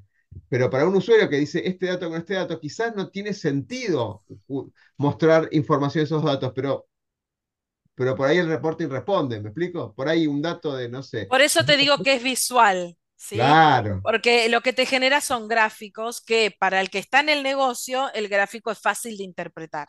Y aparte, el que está en el negocio te lo dice. Y si yo quiero cruzar la sucursal con la morosidad y que el valor sea eh, la cantidad de préstamos otorgados en el último año. ¿Entendés? Te dice, si yo quiero ver eso, ¿cuántos préstamos le otorgué por sucursal a los más morosos? Pero ahí, ahí sigue siendo eh, eh, de negocio, porque está dentro del módulo. Una pregunta es, a ver, yo quiero saber los préstamos que le otorgué a los que le di tarjeta de crédito. Ya son dos mundos diferentes, ¿me explico? Eso es que quizás las personas no lo saben. Las que vienen con las líneas unidades de negocio no van a preguntar esto que estoy diciendo, porque son módulos y, eh, verticales diferentes.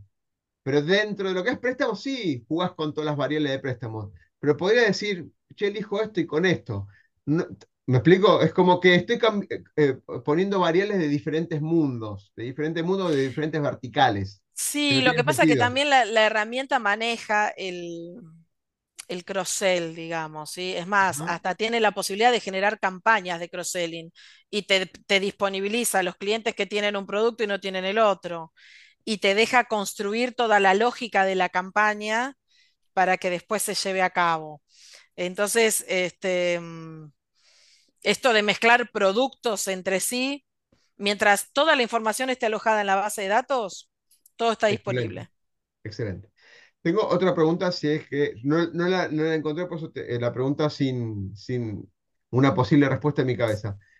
herramientas de inteligencia artificial o de temas de predicciones. Una cosa es estudiar el pasado y otra cosa, en base al pasado, predecir con modelos de predictivos, que son los más básicos que puede llegar a ver, u otro modelo. Eh, ¿tuviste experiencia o hay experiencia en eso en, el- en lo que es BigClever? Yo sí la tuve, sí, sí, la tengo. Y eh, Clever particularmente no tiene hoy dentro de su core el desarrollo de modelos, pero sí eh, es, es una, una inquietud, ¿sí? Empezar a trabajar o pensar, diagramar, este, cranear esa, esa posibilidad, ¿sí? Em, la verdad es que mm, son la construcción de modelos, eh, sobre todo para el área de riesgos, que tal vez es la que más los consume, ¿sí? Em, con, en general, con herramientas de Machine Learning, si son, son herramientas este, sólidas em, y que manejan grandes volúmenes de, grandes volúmenes de, información, ahí lo que necesitas ponerle vos como ser humano, digamos, es la correcta analítica, ¿no? La correcta interpretación de los datos este, porque el entrenamiento del, del modelo lo hace la, la misma herramienta. Totalmente. Em, Y cada cliente es un mundo diferente, por más que el modelo tiene la exactamente, misma, digamos, cuantía estadística y matemática, pero el modelo, lo- los exactamente. datos definen Yo el... pasé de, de armar esos modelos y trabajarlos con actuarios, pasé a los últimos tres años a trabajar con ingenieros de datos. Este, que no es lo mismo, ¿eh? No es lo mismo un perfil que el otro. Este, mm, y, mm, y bueno, creo que dejó de ser, al menos en este, en este universo, dejó de ser una, casi les diría, una, mm, una exquisitez propia de los actuarios, o sea, se necesitaba mucho un actuario para el modelo, ¿viste? Pero, y hoy no, hoy lo que pedimos son ingenieros de datos para ¿Más, explotar más del los lado modelos, técnico o más del lado estadístico? A mí me ha pasado de trabajar con ingenieros de datos muy ricos en ambos. Bien, Entonces, no necesité un actuario. No digo que por eso los actuarios estén de más, ¿eh? Son pocos y valen mucho. Este, pero, eh, ¿qué me pasa? El ingeniero de datos tiene el conocimiento de la tecnología para explotar ese modelo, para entrenarlo, para recalibrarlo, para ajustarlo. Entonces, yo al menos me sentí mucho más completa en, en, eh, en el trabajo acompañada por este tipo de perfil profesional, ¿no? Eh, pero bueno, me ha tocado interactuar con ingenieros de datos que traían experiencia ya en modelos, ¿sí? El último lo, lo estuvimos trabajando en Data Robot, en otra empresa donde, donde trabajé antes de BeClever. Eh, pero lógicamente ahí pasó algo que por eso digo, el, el consejo profesional es importante poder darlo a tiempo. La compañía con muy buena voluntad quiso comprar Data Robot, le salió una fortuna para una compañía que otorga 4.000 préstamos por mes Mm, a segmentos de bajos ingresos, ¿sí? Le salió carísimo. Y la realidad es que generan tan poquito volumen de datos que hasta que se pueda entrenar un modelo y justificar una herramienta como Data Robot, y si siguen a este volumen de colocación o de venta de préstamos, y probablemente necesiten cuatro años más claro. para generar un modelo estable, ¿no? Este, entonces, a veces es esto también, el sugerir que la herramienta tenga la dimensión ajustada a- al negocio al que la quieran aplicar para que responda y no para que te deje con las ganas, porque si no es frustrante.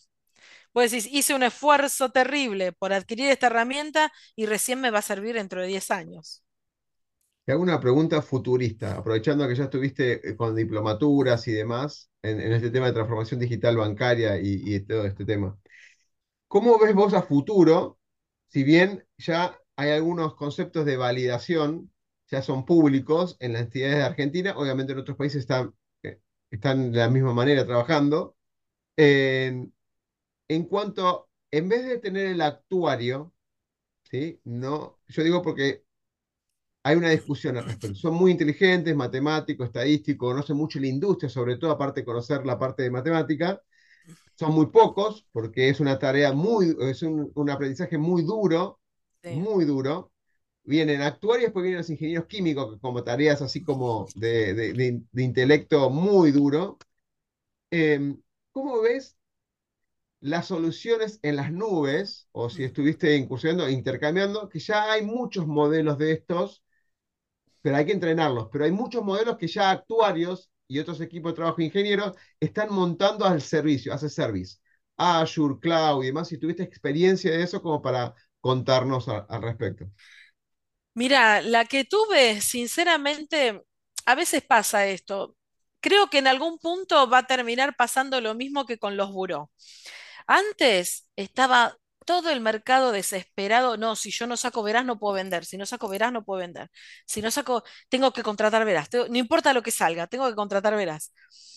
Y después en el mercado nos fuimos dando cuenta que, primero, no todos necesitan de un informe como Verás, no todos tienen que pagar los costos de Verás. A veces tienen información más rica en sus bases internas que las que un externo les puede brindar por la zona y el lugar en donde están. Este, ¿qué te quiero decir? Vos podés crear muchos modelos genéricos, muchos envases. Pero en definitiva, siempre hay que traerlo a la realidad del lugar donde vos lo querés aplicar. Y ahí va a terminar haciendo falta siempre un profesional que logre eso. Este, no es que yo agarro un modelo genérico y, viste, el talle único. El talle único no le va a todo el mundo, chicos, por más que sea talle único, digo.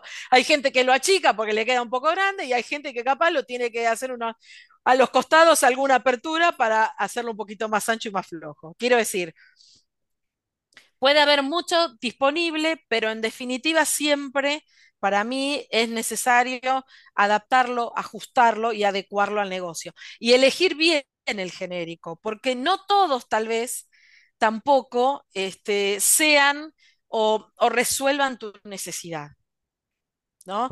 Este, es, eso es lo que, lo que yo veo, ¿no? Cla- claramente los datos que fluyen como entrada a los modelos son propios de la, del, del- en particular de, de la empresa que está implementando esto, que quiere analizar. Ni lo dudo, ni lo dudo. Lo que yo digo que hay una tendencia aparente, ¿sí? por la World Economic Forum y demás, que lo viene insistiendo hace ya cuatro años, donde expertos ya están publicando sus modelos que requieren por ahí mucho estudio y es decir, con tus datos a ver que, si, si la respuesta es la correcta. Muchos, que habrá pasado, que la empresa es, no, en esta empresa se hacen las cosas diferentes al resto, ¿sí? Y vos lo ves y decís, pará, no, pará. Esto es igual, lo único que lo conviene esta manera, pero los módulos parciales son iguales al resto del mundo. O sea, quizás ellos no salieron de, la, de, de su cúpula de cristal y no saben cómo operan los demás. Y lo hacen como muy especial.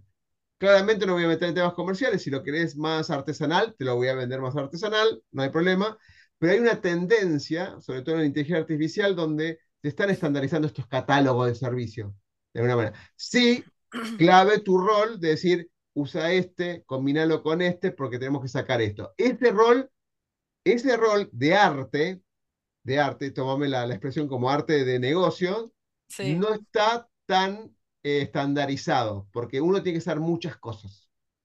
Y no hay personas que sepan muchas cosas en el mercado tampoco. No sé cuál es tu opinión o tu apreciación al respecto. Sí, sí, no, no comparto lo que decís, ¿eh? Comparto. Este, es, es realmente así, pero por eso digo, tal vez el tema está en elegir bien. Todos pueden ser buenos, todos pueden responder en gran parte a tus necesidades, probablemente, este, pero aún así yo soy más este, de investigar, analizarlo, escuchar que te lo vende, preguntarle todo lo que le tengas que preguntar, fíjate quiénes lo consumen, qué tanto se parecen a vos, ¿sí? ¿Qué, qué otras compañías lo consumen? ¿Qué otras pymes lo consumen, lo utilizan? ¿Para qué lo utilizan? Si conoces a alguien dentro de esas pymes, llamalo y preguntale. Digo, soy más de, no lo compro porque me lo vende tal y, y esa marca es, este, ¿cómo va a fallar? ¿Entendés? O ese nombre, ¿cómo va a fallar? Este, sino que yo siempre lo que sugiero es esto, tomate el tiempo de elegir el, correcto o al menos el que más se acerque y se adecue y se ajuste a tu necesidad.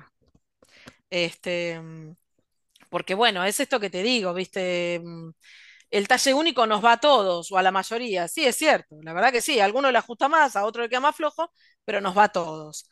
Eh, mm, yo soy más partidaria de eso, de no, no, dejarme deslumbrar esto de no compren espejitos de colores. Bueno, es un poco eso también, ¿viste?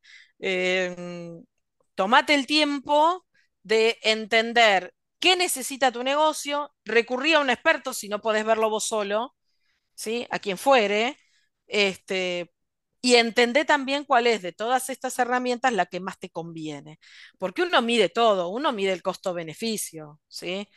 Este, capaz, el que más me conviene es el más caro. Bueno, está bien, pero medí también todos los beneficios que te va a traer usarlo.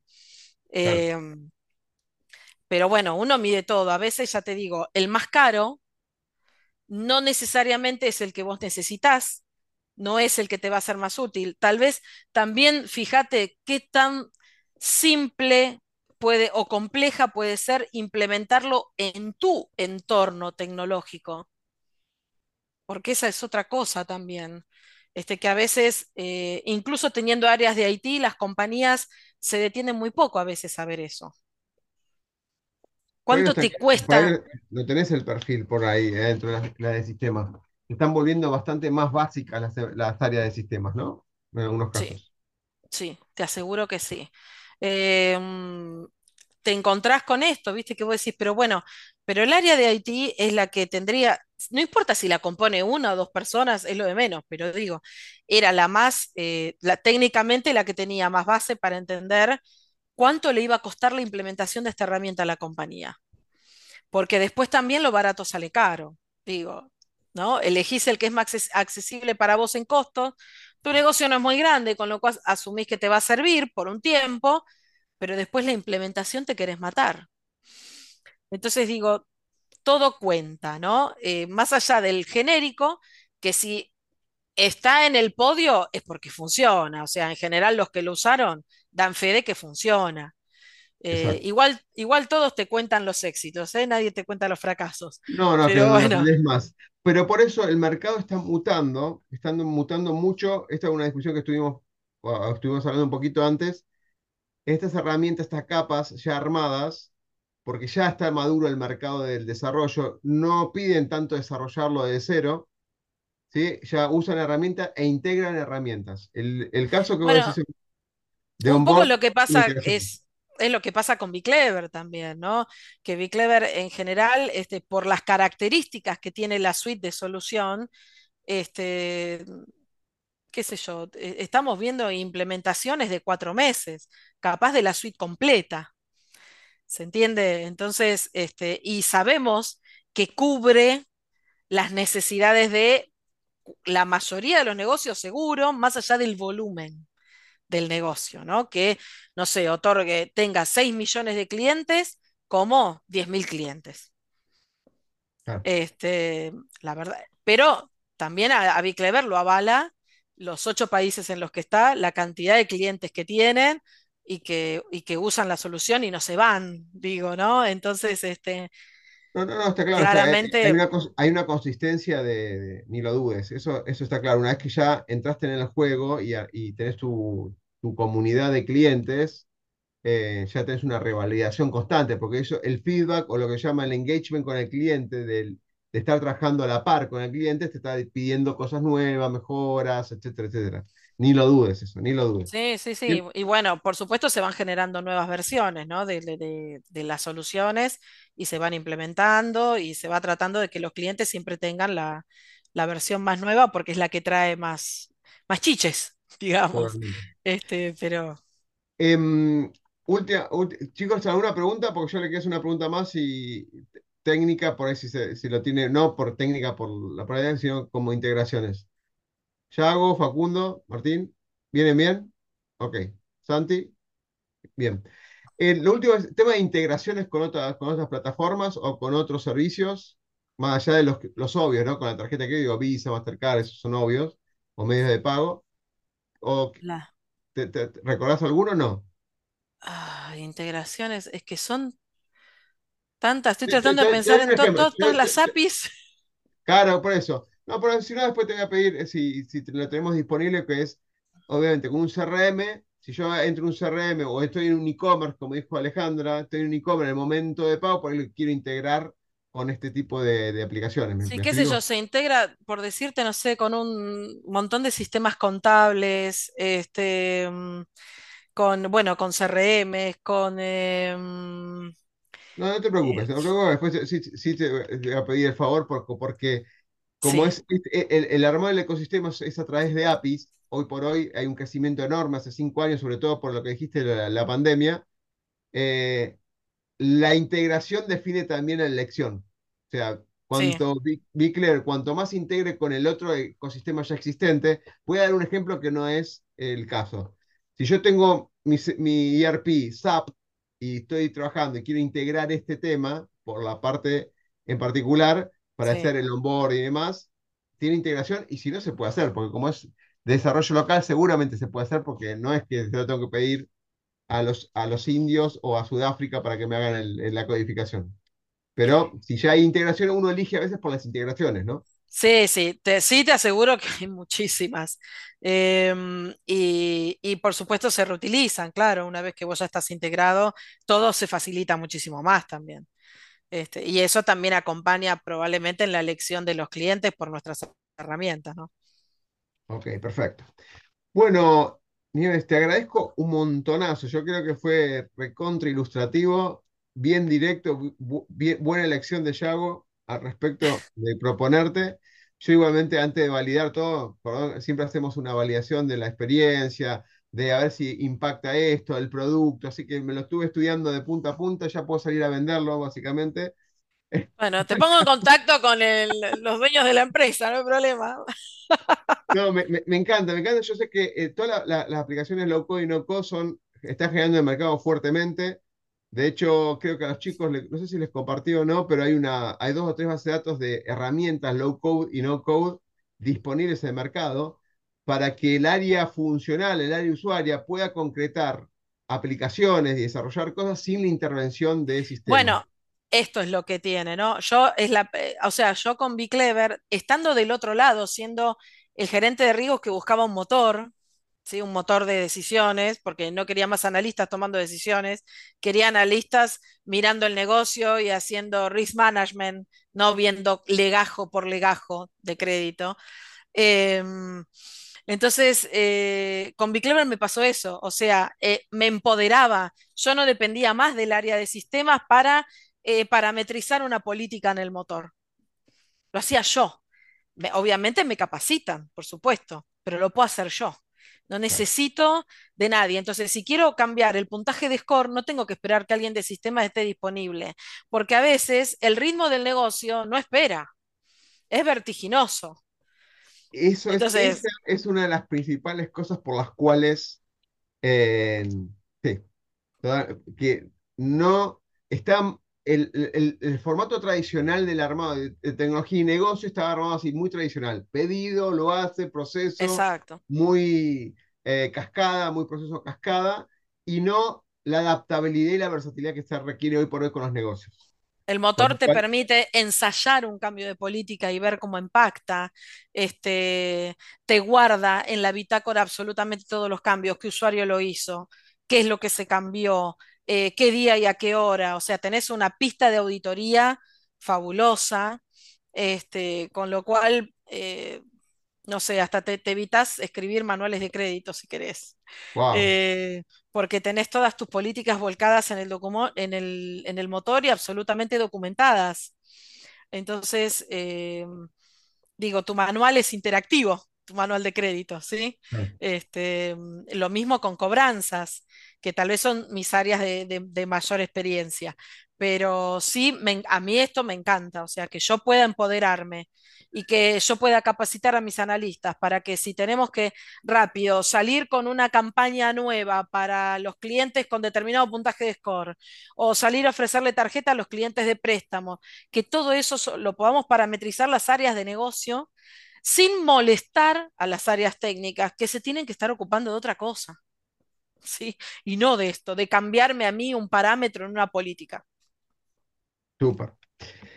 Nieves, totalmente agradecido. Me encantó. Me, me hiciste volver a, a las discusiones internas de- entre finanzas, el director de operaciones, cuando tenían el banco y estas discusiones, porque son temas que en su momento estamos hablando ya, ¿cuándo fue? Hace 10 años, más de 10 años que dejé el entorno financiero como operativo. Sí, como consultor sigo estando, pero la parte operativa es, es bastante complicada. Es, en su momento eran fin de semana para implementar estas cosas Ah, hasta que se Totalmente. inventaron todos estos nuevos sistemas, que es un alivio para, para muchos sectores. Hay otros que no, no tanto, digamos, ¿no? Pero, porque siguen están en un entorno de mainframe, entonces la versatilidad está por ahí cuesta un poquito más y demás. Bueno, yo totalmente agradecido, Nia, espero que no, no haya sido bastante punzante el ida y vuelta, pero era para conocer un poco más y entender cómo es la estrategia de negocio desde el punto de vista de negocio y no tanto de sistemas, digamos, ¿no? bueno, nada, espero haber estado a la altura y, este, y que haya sido entretenido sobre todo. Es viernes a la noche, pobrecitos los chicos. Ya están. No, ya, ya, ya venimos curados de espanto, no. Yo fui de noche a la facultad también, así que este. Simplemente un- un- para darte un fuerte aplauso, si podemos sacar la- los micrófonos y dártelo como agradecimiento, Nieves, y con el compromiso, si después esta discusión hacerla, eh, después yo te voy a, a coordinar con vos cuando la hacemos y hacemos un- una discusión al respecto. Sí, Gracias. sí, encantada. Muchas Cuando gracias, ¿eh? quieran, cuando Gracias, quieran, gracias. a disposición. Muy bien, bueno, y ahora yo creo que ya podemos dar el corte. Un feedback, generalmente lo que damos es un feedback en general, ¿sí? Así que todos te van a dar un feedback de lo que escucharon y con esto cerramos. Bien. ¿Quién Bueno. Yo hago para el final. Santi, ¿quieres va a dar vos feedback? Dale. Eh, bueno, hola, ¿qué tal? todavía no había aparecido. Eh, me pareció muy interesante ver este modelo de negocio. Quizás sí me quedaron algunas dudas de la parte técnica, pero bueno, más o menos con cómo abordaste las, las temáticas, me pareció muy interesante ver el modelo de negocio desde adentro y eh, siempre tuve la duda de, de cómo funcionaban estos algoritmos por atrás, sobre todo en la parte de créditos, porque siempre me generó mucha duda saber cómo, cómo predecir si alguien iba a ser moroso o si iba a ser un buen deudor a la hora de pagar. Y nada, me quedó mucho más claro, así que gracias y, y me pareció muy interesante todo. Bueno, muchas gracias. Igual mira, tres tomos puedo tener para contarte de eso, así que cuando quieras, no hay problema.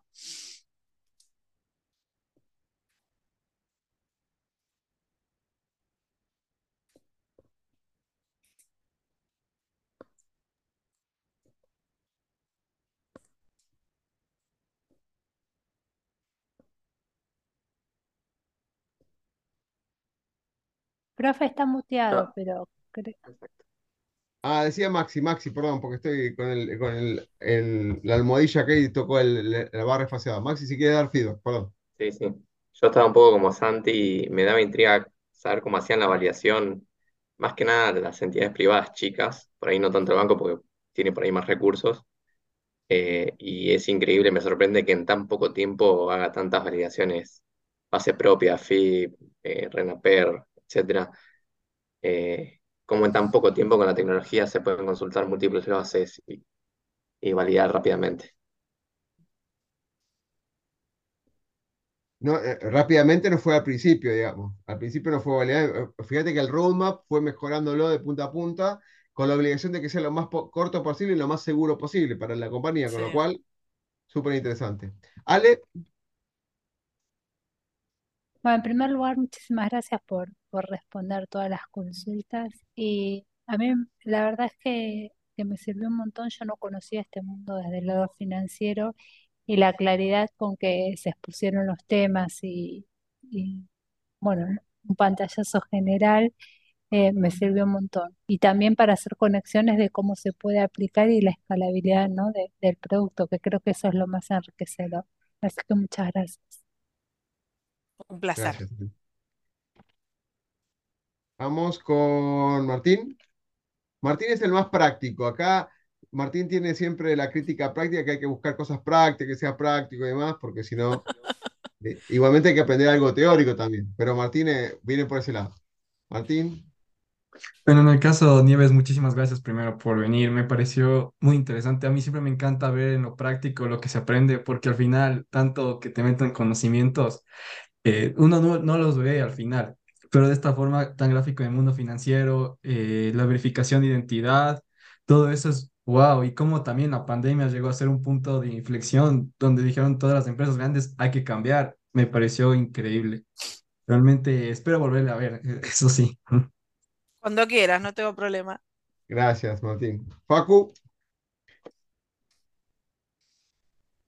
Bueno, ahora agradecer a Nieves, la verdad que es muy claro y muy generosa en cómo explicó todo el modelo de negocio, que es súper interesante y que creo que tiene un futuro este, enorme en lo que se viene. Y, y en conexión con la materia y con las otras entrevistas, me llevo esto que marcaba al final de, más allá de las herramientas y de todo lo que se puede hacer, el, el entender el negocio y aplicarlo adecuadamente para sacarle su mayor potencial. Que creo que, que, bueno, es una idea central que, que venimos trabajando. Así que muchas gracias. Excelente. Gracias por el feedback.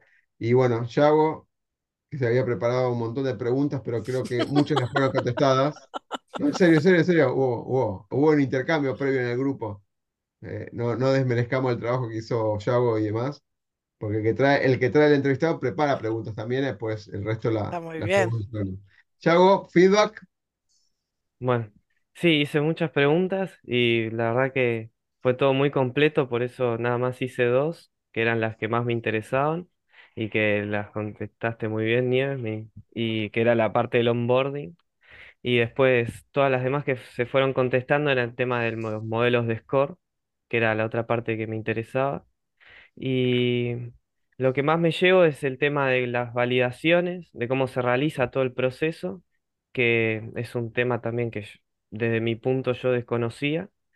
Y que es muy bueno tenerlo en cuenta para la hora de, cuando es la hora de tener la práctica, a la hora de salir al trabajo en una empresa, tenerlo en cuenta y ya saberlo desde antemano. Y eh, más también de lo que aprendimos de hoy, poder enseñárselo a otras personas. Excelente. Muy bien, entonces cerremos entonces de acá, porque ya como dijo, Muy Inés, bien. ya cerramos el- el- la semana. Eh, así que bueno, agradecido a todos por estar, por, por, por el aguante y Nieves, sobre todo a vos por la, por la, la charla magistral que tuvimos. No, un placer. Me recordaron mis épocas de docente, así que yo encantada, chocha, este, de, de haber tenido este intercambio y cuando quieran, a total disposición. Lo mismo con la gente de la empresa, si les interesa charlar con alguien más desde el punto de vista técnico, les aseguro que van a estar más que satisfechos. Así que cuando gusten, a disposición. Genial, buenísimo. Bueno, muchachos le- y muchachas, eh, déjenme que quiero chequear algo acá para que no, el tema de la, de guardar, ahí está, perfecto. Guardar el, el video y listo. Bueno, nos vemos la semana que viene entonces. Abrazo grande, gracias Nieves. Bueno, chau. chao chicos, éxitos. Chau, chau. Gracias, Chao, chao. hasta luego.